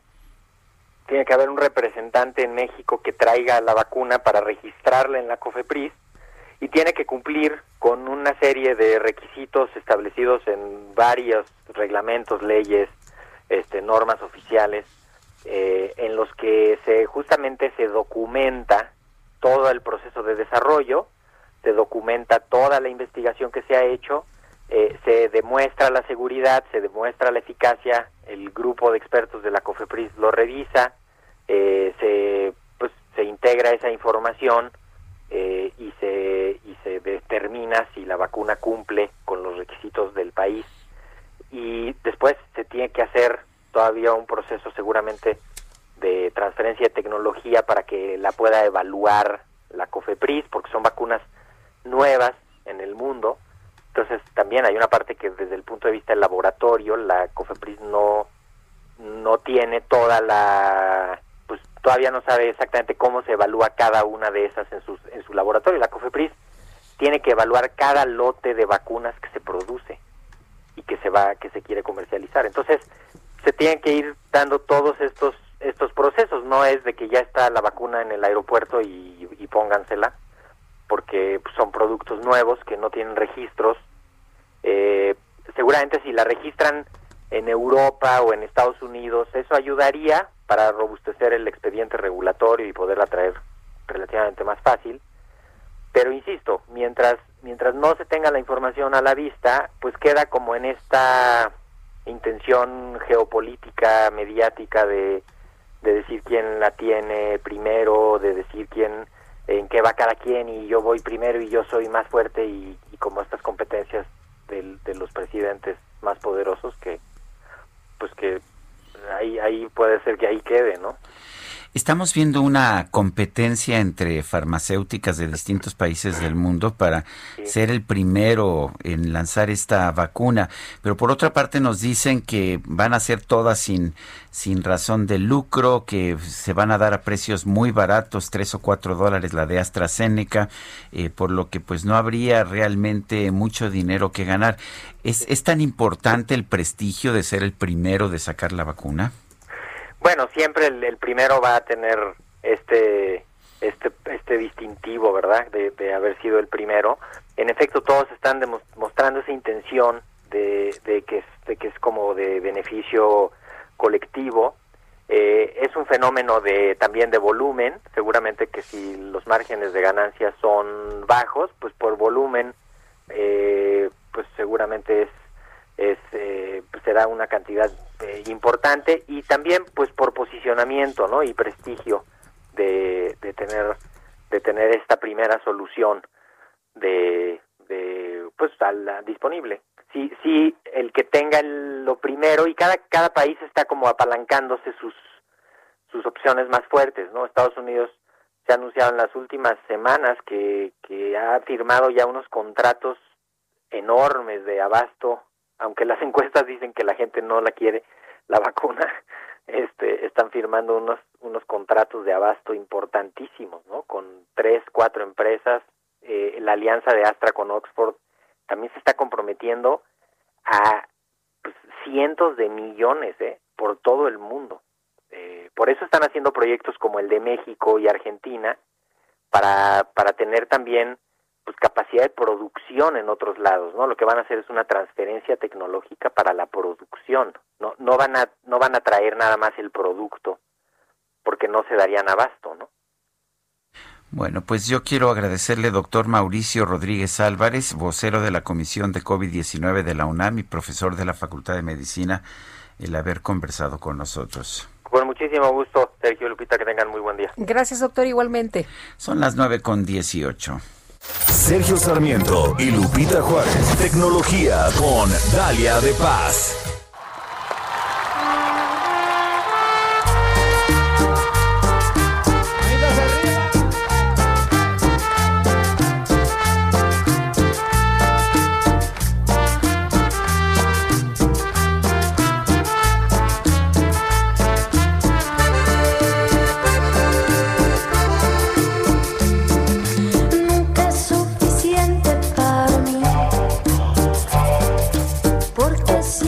Cambiamos, cambiamos de cantante, de ritmo y de todo. Cambiamos de todo, pero cambiamos también porque tenemos a Dalia de Paz que nos está escuchando en unos audífonos Y inalámbricos. estoy bailando. Eso sin duda. Siempre, porque la música, híjole, es nuestra fiel acompañante. Queridísimo Sergio Lupita, muy buenos días. Fíjense que así es, los estoy escuchando desde mis audífonos. Y es que en los últimos días he recibido algunos comentarios ahí en Instagram, Dale de Paz, también en Twitter, por parte de Radio Escuchas, que me preguntan por algunas opciones de audífonos que además, por supuesto, de que se escuchen bien, tengan un buen diseño, batería aguantadora, que sean inalámbricos, fíjense que ya dejaron los cables y pues lo más importante que sean compatibles hoy en día con iOS, Android y con su computadora, pues para su día a día en casa, ya que muchos aún seguimos trabajando desde ella. Y precisamente durante estos meses de pandemia, eh, pues me la he llevado con dos modelos, eh, los Power Beats Pro y los AirPods Pro, de hecho en los próximos días estaré probando los nuevos Galaxy Buds Live que se me va a hacer, así que más adelante les contaré mi experiencia, pero mientras tanto quiero darles rápidamente mi punto de vista sobre los Beats y también los de Apple, así que aquí va el primero, los Power Beats Pro son un modelo by Dr. Dre que lanzó el año pasado y al que por cierto le ha ido bastante bien porque se ajustan a nuestra oreja para aquellos que siempre andan perdiendo los audífonos. Yo los uso, por ejemplo, cuando voy a entrenar. Aguantan bien, no se mueven, se los prometo, son resistentes a salpicaduras, al sudor. Puedes usarlos con iOS y Android y aunque funcionan con Siri, el asistente inteligente de Apple, pueden, eh, pues como les digo, eh, usarlos con estos dispositivos. Cada audífono ofrece hasta nueve horas de audio, me parece razonable. Tienen un estuche además eh, que te da más de 24 horas. Con 5 minutos de carga es posible obtener hasta 1.5 horas de reproducción. Tiene ganchos que, como les digo, son ajustables y seguros, que ofrecen pues comodidad y estabilidad. Como les digo, pueden usarlos mientras ejercitan o bien para tomar una videollamada o simplemente pues para ver una serie desde su compu si así lo quieren. A diferencia de los AirPods Pro, es posible controlar el volumen con, con estos botones, pausar o cambiar la canción y pueden encontrarlos en diferentes colores, en negro, amarillo, rosa, azul, verde o rojo, son unos colores preciosos. Este modelo de Beats es sin duda uno de los mejores en cuanto a diseño y audio, pero, tiene un pero, no vienen con cancelación de ruido, aunque sí con un buen audio. Y por otro lado, pues los populares AirPods Pro, estos son los audífonos inalámbricos más vendidos en el mundo y la razón es en primer lugar su diseño, tienen una pues la simplicidad de poder conectarlos a cualquier teléfono en cuestión de segundos y pues claro, la cancelación activa de ruido. A diferencia de los Beats, estos ofrecen hasta 4.5 horas de audio con una sola carga, hasta 5 horas con cancelación activa de ruido y el modo ambiente desactivado. Son compatibles, aquí la gente me ha preguntado esto, eh, si son compatibles con Android, sí lo son, también con iOS y también vienen con Siri. Además cuentan con almohadillas de silicón en tres tamaños, que aquí sí agradezco el tema pues de que de las almohadillas he probado, por ejemplo, los FreeBuds 3 de Huawei y aunque también ofrecen cancelación activa de ruido, el tema de que no tengan almohadilla me llega a molestar después de 30 minutos de uso, pero aquí ya dependerá de cada uno. Estos AirPods Pro también son resistentes al agua y al sudor, pero para hacer entrenamientos algunos eh, pues a veces sí se caen fácilmente, así que yo prefiero usarlos únicamente pues para ver películas, tomar llamadas, grabar videos escuchar música y pues de vez en cuando me he ido a correr con ellos y hasta ahorita todo bien. Así que ya dependerá de sus necesidades en Instagram, Dale de Paz, también les dejo más información eh, de unas historias destacadas. Y bueno, Sergio Lupita, amigos, ya para concluir de una manera muy diferente y muy alegre como arrancamos esta mañana, fíjense que hace algunas semanas tenía toda la intención de celebrar con ustedes el primer año de esta sección, pero luego eh, pues se atravesó un tema familiar y me desconecté, pero ya que estamos en verano y para celebrar este aniversario y que muchos todavía seguimos encerrados en casa, trabajando, ejercitándonos, escuchando música, bailando y en el que prácticamente nuestra pantalla de la sala se ha convertido en nuestro cine y pronto en el salón de clases, me gustaría compartir con uno de ustedes una barra de sonido inteligente con la que prácticamente podrán hacer todo lo que les mencioné y hasta pedirle con su voz que es hora de sintonizarnos y ya sea utilizando Alexa o Google Assistant. Esto pues gracias a la Sonos Beam, que en lo personal desde que la adquirí se ha convertido, pues ha convertido mi sala en una sala de cine, de baile y de reuniones, aunque por el momento yo sea la única que la disfrute. Esta barra de Sonos con sonidos, con sonido de alta definición se conecta a la tele y con solo dos cables y detección remota automática podrán escuchar de manera inmediata su música, el podcast de Sergio Lupita o simplemente ver una película y escuchar prácticamente cada sonido como si estuvieran en las escenas de sus pelis favoritas. Esta BIM fue especialmente pues ajustada por ingenieros de sonido, ganadores del premio Oscar, para ofrecer una, exper- una experiencia de audio envolvente. Así que Sergio Lupita, Bueno. para participar, que nos escriban a dalia de paz hradio.gmail.com, que nos bien. digan, que nos sigan, ¿no? Gracias. Y, pues, gracias a ustedes, les mando un abrazo, Sergio Lupita. Son las 9 de la mañana con 25 minutos.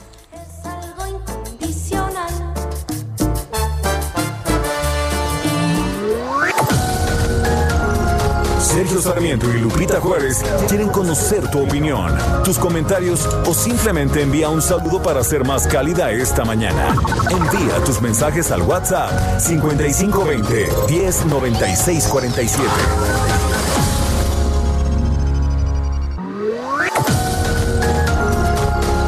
Continuamos con Sergio Sarmiento y Lupita Juárez por El Heraldo Radio.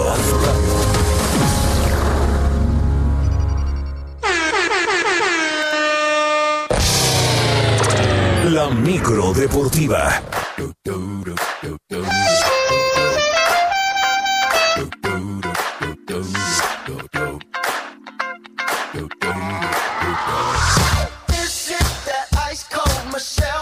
Qué movidos hemos estado esta mañana. Uy, imagínate.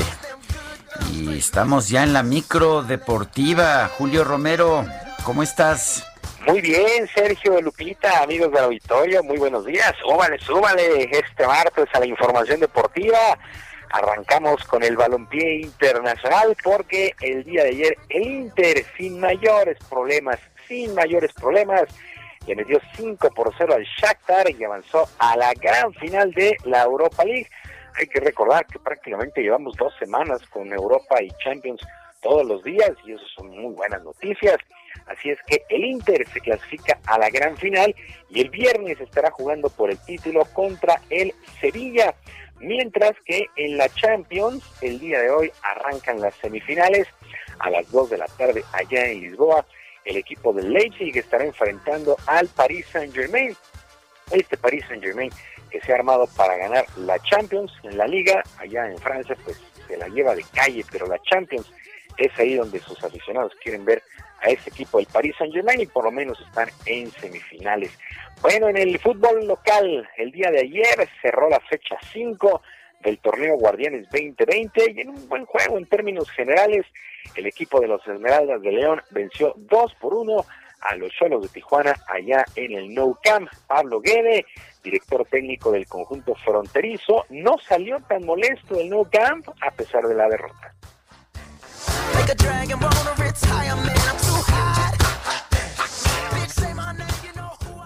Creo que después del partido que, que hicimos hoy, que a mí me, me, gustó muchísimo, seguimos por nuestro crecimiento, ¿no? Sé que por ahí el resultado de hoy no, no tuvo que ser este, pero esto es fútbol. Pero creo que, que si nosotros seguimos por este camino, eh, los resultados después van a llegar. La verdad que hoy el equipo me, me gustó mucho fue muy valiente venir a jugar esta cancha que no, que no es fácil. Por su parte, Ignacio Ambriz, director técnico del conjunto de León, felicitó a sus jugadores, resaltó la entrega que tuvieron dentro del terreno de juego, ya que vinieron de atrás, efectivamente lo perdían 1 por 0 y los Esmeraldas terminaron ganando 2 por 1 y ahora el León es líder de la competencia compartido ahí con América y Cruz Azul. Escuchamos a Ignacio Ambriz, técnico de León.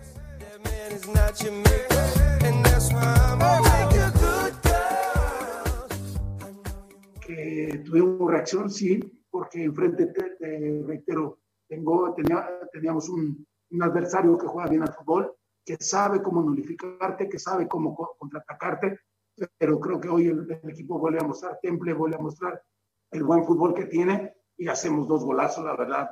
Y no, no me queda más que aplaudir a los jugadores que hoy, que hoy necesitábamos tres puntos para meternos en la zona de arriba.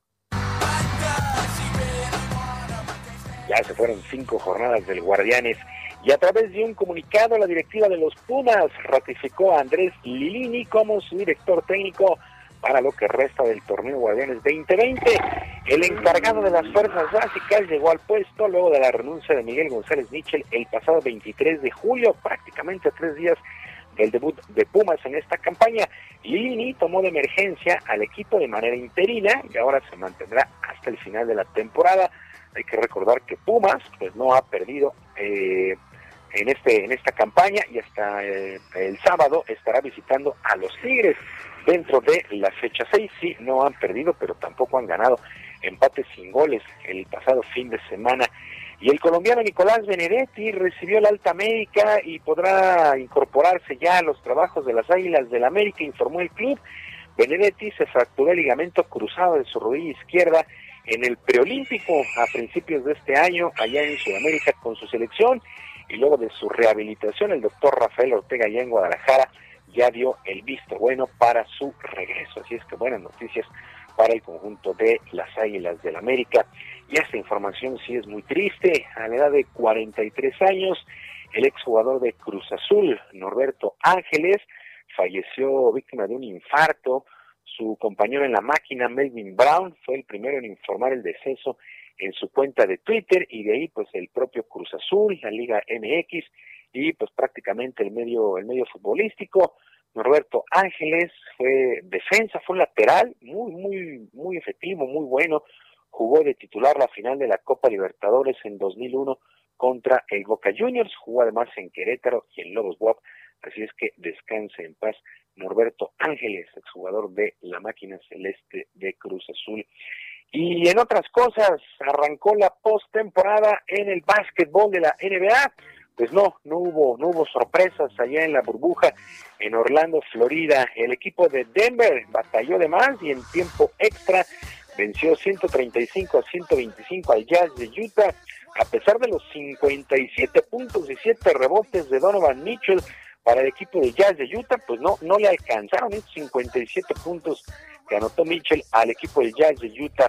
Los Raptors de Toronto, 134 a 110, se impusieron a los Nets de Brooklyn. Los Celtics, 109 a 101, vencieron a Filadelfia, los Celtics de Boston, que contaron con buena actuación de Jason Tatum, 32 puntos y 11 rebotes. Los Clippers de Los Ángeles también batallaron de más, pero vencieron 118 a 110 a los Mavericks de Dallas en la conferencia del oeste. Así es que ya tienen ventaja de un juego a cero. El compromiso o los compromisos que son a ganar cuatro de posibles siete juegos. Repito, actividad ya en los playoffs en el básquetbol de la NBA. Y el infielder Isaac Paredes se convirtió en el mexicano 132 en la historia en debutar en el béisbol de las grandes ligas. Lo hizo ayer por la noche con los Tigres de Detroit, que perdieron siete carreras por dos ante las Medias Blancas de Chicago. El sonorense se fue de 4-2, eh, 4-1 con dos carreras producidas jugando la tercera base. Por su parte, Luis González, otro mexicano, fue llamado al primer equipo, él con las Medias Blancas de Chicago, pero se quedó en la banca, se quedó en el dogout. Se espera que debute esta semana, así es que ya son 132 mexicanos en la historia del béisbol de las grandes ligas. Sergio Lupita, amigos del auditorio, la información deportiva este martes. Pues muy bien, Julio Romero, muchas gracias. Un abrazo, que tengan buen día. Bueno, y de último momento, una información importante, la Secretaría de Seguridad, a través de la Subsecretaría de Control Penitenciario, informa que el día de ayer, la persona privada de la libertad, eh, designada como Arturo N., quien estaba involucrado en el homicidio de Luis Miranda Cardoso, se quitó la vida en el interior de su celda en el centro penitenciario de Santiaguito aproximadamente a las 20:30 horas en el área conocida como Imaginaria, se realizó el último pase de lista, dando presente al interno Arturo N. Sin embargo, al realizar un recorrido posterior por el pasillo a las 22:30 y dado que no se escuchó respuesta, se abrió la puerta de la celda y se encontró a Arturo N. colgado con un pantalón atado a un barrote de la ventana. De forma inmediata, dicen las autoridades, se dio aviso al servicio médico, quien determinó que la persona privada de su libertad ya no contaba con signos vitales. El deceso fue denunciado ante el Ministerio Público, quien se encargará de realizar las investigaciones pertinentes. La Subsecretaría de Control Penitenciario ha facilitado toda la información necesaria para las indagatorias. Bueno, y por otra parte, hay varios deslindes a los supuestos señalamientos de Lozoya y el de hoy es de Ernesto Cordero, que escribe en su cuenta de Twitter, nunca como servidor público participé en un acto de corrupción. Los supuestos señalamientos de Emilio Lozoya son falsos. Jamás formé parte en una negociación que implicara recibir dinero a cambio de mi voto en el Senado de la República. Son las nueve con treinta y nueve minutos. Vamos con Mónica Reyes que nos tiene información. Sergio Lupita, amigos, muchas gracias. Estamos aquí en su espacio para platicar en este justo instante con Aris Chávez, representante de Productos y Tratamientos Politécnico, porque pues nos va a orientar sobre esto que ya conocemos, el ajo negro, cómo eleva nuestras defensas, cómo nos protege, cómo, bueno, de verdad, cómo nos ayuda para la salud. ¿Cómo estás, Aris? Buenos días. Qué gusto, mi querida Moni. Gracias a Sergio y Lupita por esta invitación, sobre todo para venir a, orientar al auditorio en temas, en temas importantes de salud. Claro. Estamos viviendo una época muy complicada en este sentido y hoy más que nunca necesitamos reforzar nuestras defensas. Y para quien diga, no, yo creo que estoy bien, le voy a dar una noticia. Nosotros en el Instituto Politécnico Nacional hemos estudiado muchos años a diversos pacientes y nos hemos dado cuenta que el común denominador en los mexicanos es el sistema inmunológico bajo. Bajo, Y es- deficiente. Y esto se debe precisamente a que nos alimentamos mal, no consumimos las vitaminas adecuadas diarias, además si a esto le sumas los agentes externos como la contaminación que respiramos todos los días, la preocupación, el estrés que hacen que nuestro sistema inmunológico se deprima, todo esto en conjunto nos hace presa fácil de las enfermedades. Y hoy más que nunca pues necesitamos un tratamiento que nos ayude con este tipo de cuestiones. Claro. La buena noticia es que nosotros en el Instituto Politécnico Nacional tenemos un tratamiento extraordinario para elevar las defensas. Es un tratamiento hecho a base de ajo negro, que además hemos estudiado a fondo sus propiedades y no deja de sorprendernos. Y le agregamos colágeno, y además eh, cartílago de tiburón que nos brindan todos esos nutrientes que necesitamos diariamente. Estamos hablando del ajo normal que consumimos en las comidas, pero este es más potente. Claro, este tiene otro tipo de proceso de fermentación, lleva ciertos eh, días, realmente son más de un mes en el que lleva este proceso para potencializar todos sus nutrientes. Tiene 100 veces más propiedades que un ajo normal. Si de por sí el ajo normal tiene propiedades Claro. extraordinarias, este resulta una Mm, maravilla. Y por eso nos ayuda a reforzar nuestro sistema inmunológico y de esta manera entonces íbamos a prevenir enfermedades respiratorias, gripe, asma, influenza, bronquitis, lo que vemos diariamente para gente que pues ya no lo ha pedido durante tantos años, no dejan de tomarlo, que no se enferman de una gripa, mi querida Moni. ¿Qué tal? Pero tiene otros beneficios. Nos ayuda a limpiar nuestra sangre. Empezamos a notar cómo bajan los niveles de colesterol, de triglicéridos, nuestra presión arterial se regula, la glucosa en sangre también. Por eso es 100% recomendable para pacientes con diabetes. Y aquí atención, porque como trae colágeno, es un todo en uno, nos ayuda a mejorar nuestras articulaciones, a desinflamar, a aliviar el dolor causado por problemas como artritis.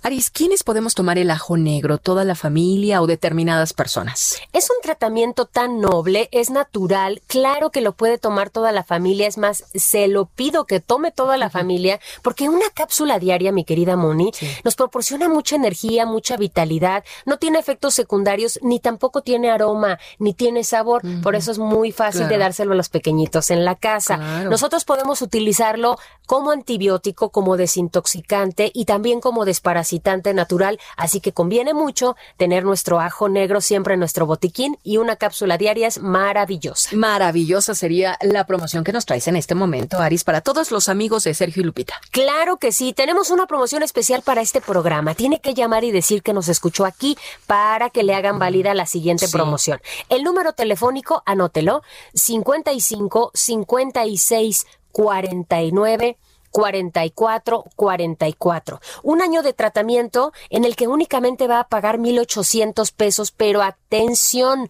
porque si dice que nos escuchó aquí, le vamos a regalar otro año adicional para que pueda compartirlo con toda la familia y además de regalo, si es de las primeras personas en llamar, una careta de protección facial transparente que tiene duración de tres meses, una mascarilla N95 que cuenta con nanotecnología que además es lavable y un gel antibacterial de grado clínico de 70% de alcohol aprobado por la FDA. Sí. Si es de las primeras personas en comunicarse, va de regalo. 55 56 49 44 44. Ya lo saben amigos, nos llevamos dos años de tratamiento del ajo negro, así es que hay que proteger nuestra salud. 55 56 49 44 44. A marcar en este momento. Aris, gracias. Gracias. Continuamos con Sergio Lupita.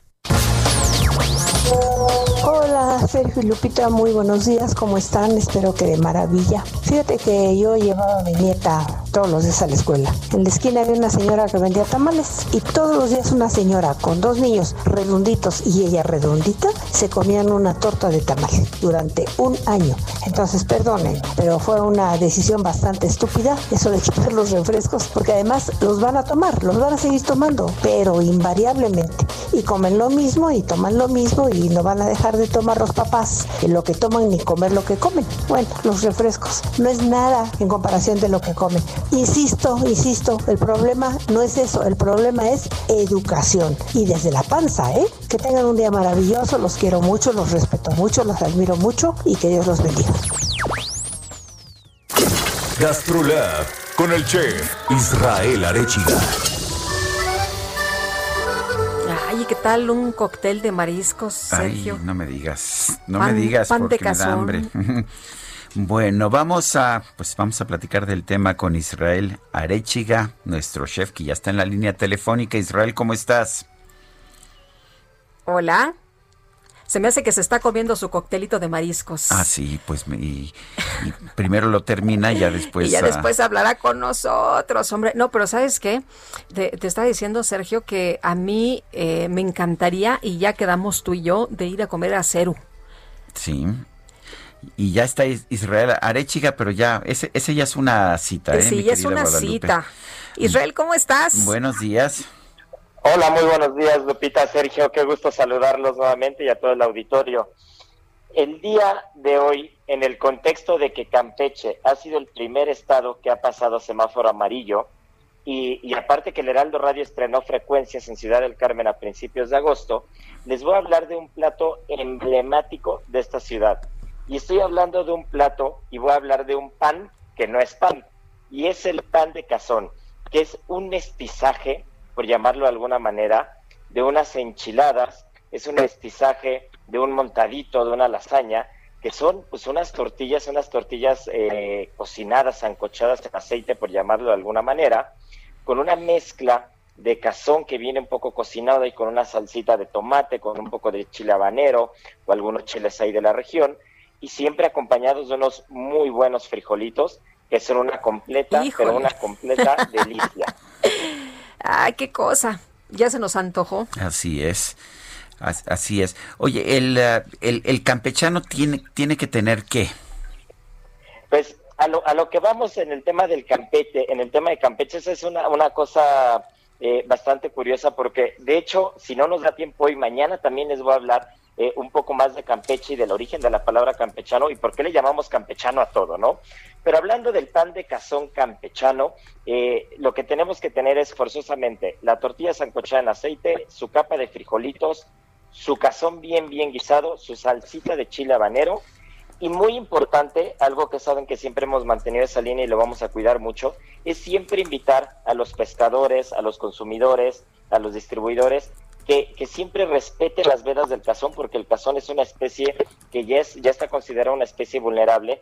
Y también del lado de los cocineros y del lado de los chefs como nosotros, eh, poder tener en el pámpano, en el robalo, que tienen pescas sustentables, eh, poder tener un aliado para, para poder descansar un poquito al cazón, pero no dejar de hacer estas recetas riquísimas y tradicionales, ¿no? Pues este, efectivamente, y pues ah, as- así lo haremos entonces, y recurriremos, por supuesto, a estas recetas tradicionales. Así es, invitar a la gente a que pruebe el pan de cazón, a que a, a la gente que nos escucha en Ciudad del Carmen, pues que escuche la frecuencia de Heraldo Radio, que estamos en el 101.3 por allá. Y el día de mañana les voy a platicar del cóctel campechano, del marisco, del ostión y del origen de la palabra campechano y por qué le llamamos campechano a todo lo que viene mezclado. Bueno, pues muy bien. Israel Arechiga, gracias por hablar con nosotros. Que tengan un bonito día. Saludos a Igualmente, todos. muchos saludos. Son las o- 9 de la mañana con 49 minutos. Vamos a un resumen de la información más importante.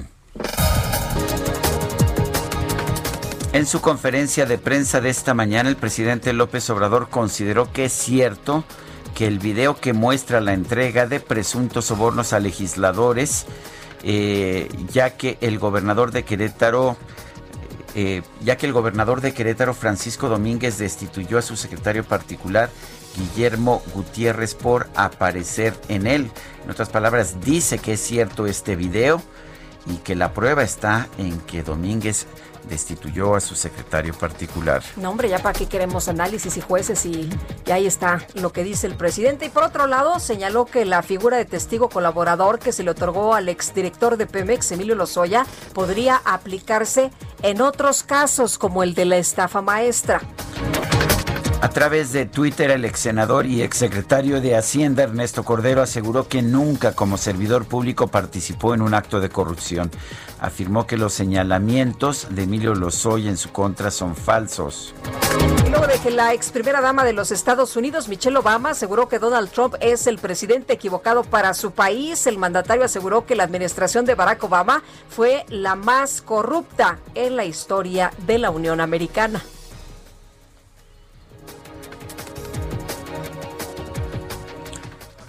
Tejado, se rompió una pata, corrió tras la gata y de sus siete vidas lleva tres perdidas. ¿Pasó? Bueno, pues a través de Twitter el usuario Caballo Negro, arroba Caballo Negro, quien se describe como artista visual especializado en ilustración, infografía, retoque fotográfico y cómic, compartió un video que muestra que su hija de 11 años heredó su talento con los contenidos audiovisuales, ya que le elaboró una presentación videograbada con diversas ilustraciones para explicarle a él y a su esposa que científicamente necesitan regalarle un gato como mascota para que sean unos padres responsables.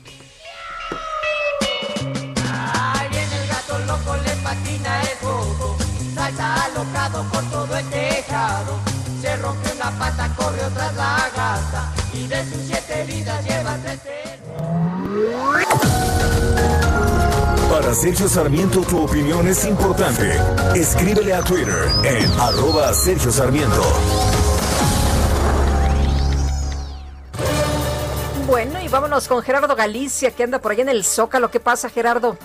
Así es, Lupita, Sergio, excelente. Mañana tenemos, de momento, buenas noticias para nuestros amigos que se dirigen al primer cuadro de la ciudad. En general se está avanzando bastante bien.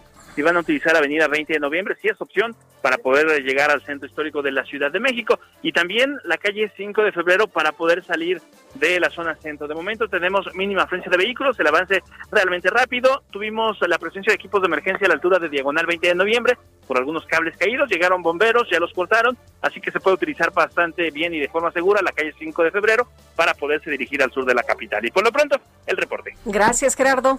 Hasta luego. Vamos hasta Palacio Nacional, ahí se encuentra Alan Rodríguez. Adelante, Alan. Lupita, Sergio, excelente mañana. Quiero informarles que esta madrugada arribaron dos autobuses con integrantes de la Coordinadora Nacional de Trabajadores de la Educación, ellos procedentes del estado de Michoacán, pertenecientes a la sección 18. Este grupo vino a relevar a los, los que se encontraban en la zona del primer cuadro de la capital, sobre la zona del Zócalo, con un campamento. Y esta mañana los jóvenes eh, estuvieron frente al Palacio Nacional y también sobre la calle de Moneda, lanzando sus consignas y solicitando audiencia con el presidente de la República, Andrés Manuel López Obrador, a quien tienen una petición en particular, y es que se les asigne un trabajo, que sean contratados los alumnos recién egresados de las escuelas normales. Al momento todavía permanecen afectando la vialidad de la zona del primer cuadro, por lo cual tenemos circuito reversible en el circuito del Zócalo Capitalino. Es por lo pronto el reporte que tenemos. Muy bien, Alan, gracias. Gracias, buen día. La Bolsa Mexicana de Valores baja 0.6%, está en 39.048.73 unidades. El Dow Jones baja también 0.5%, mientras que el Nasdaq sube 1.1%.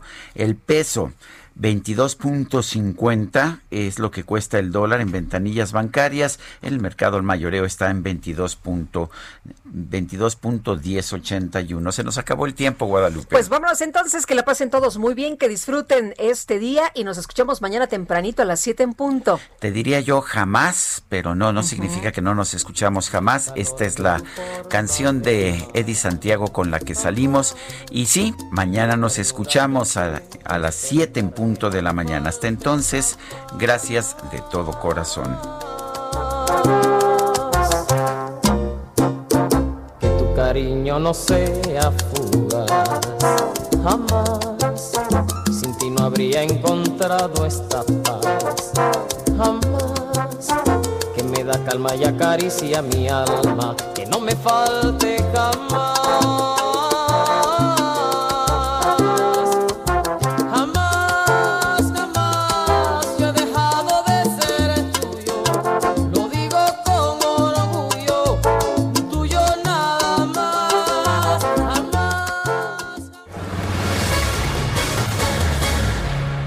Heraldo Media Group presentó Sergio Sarmiento y Lupita Juárez por El Heraldo Radio.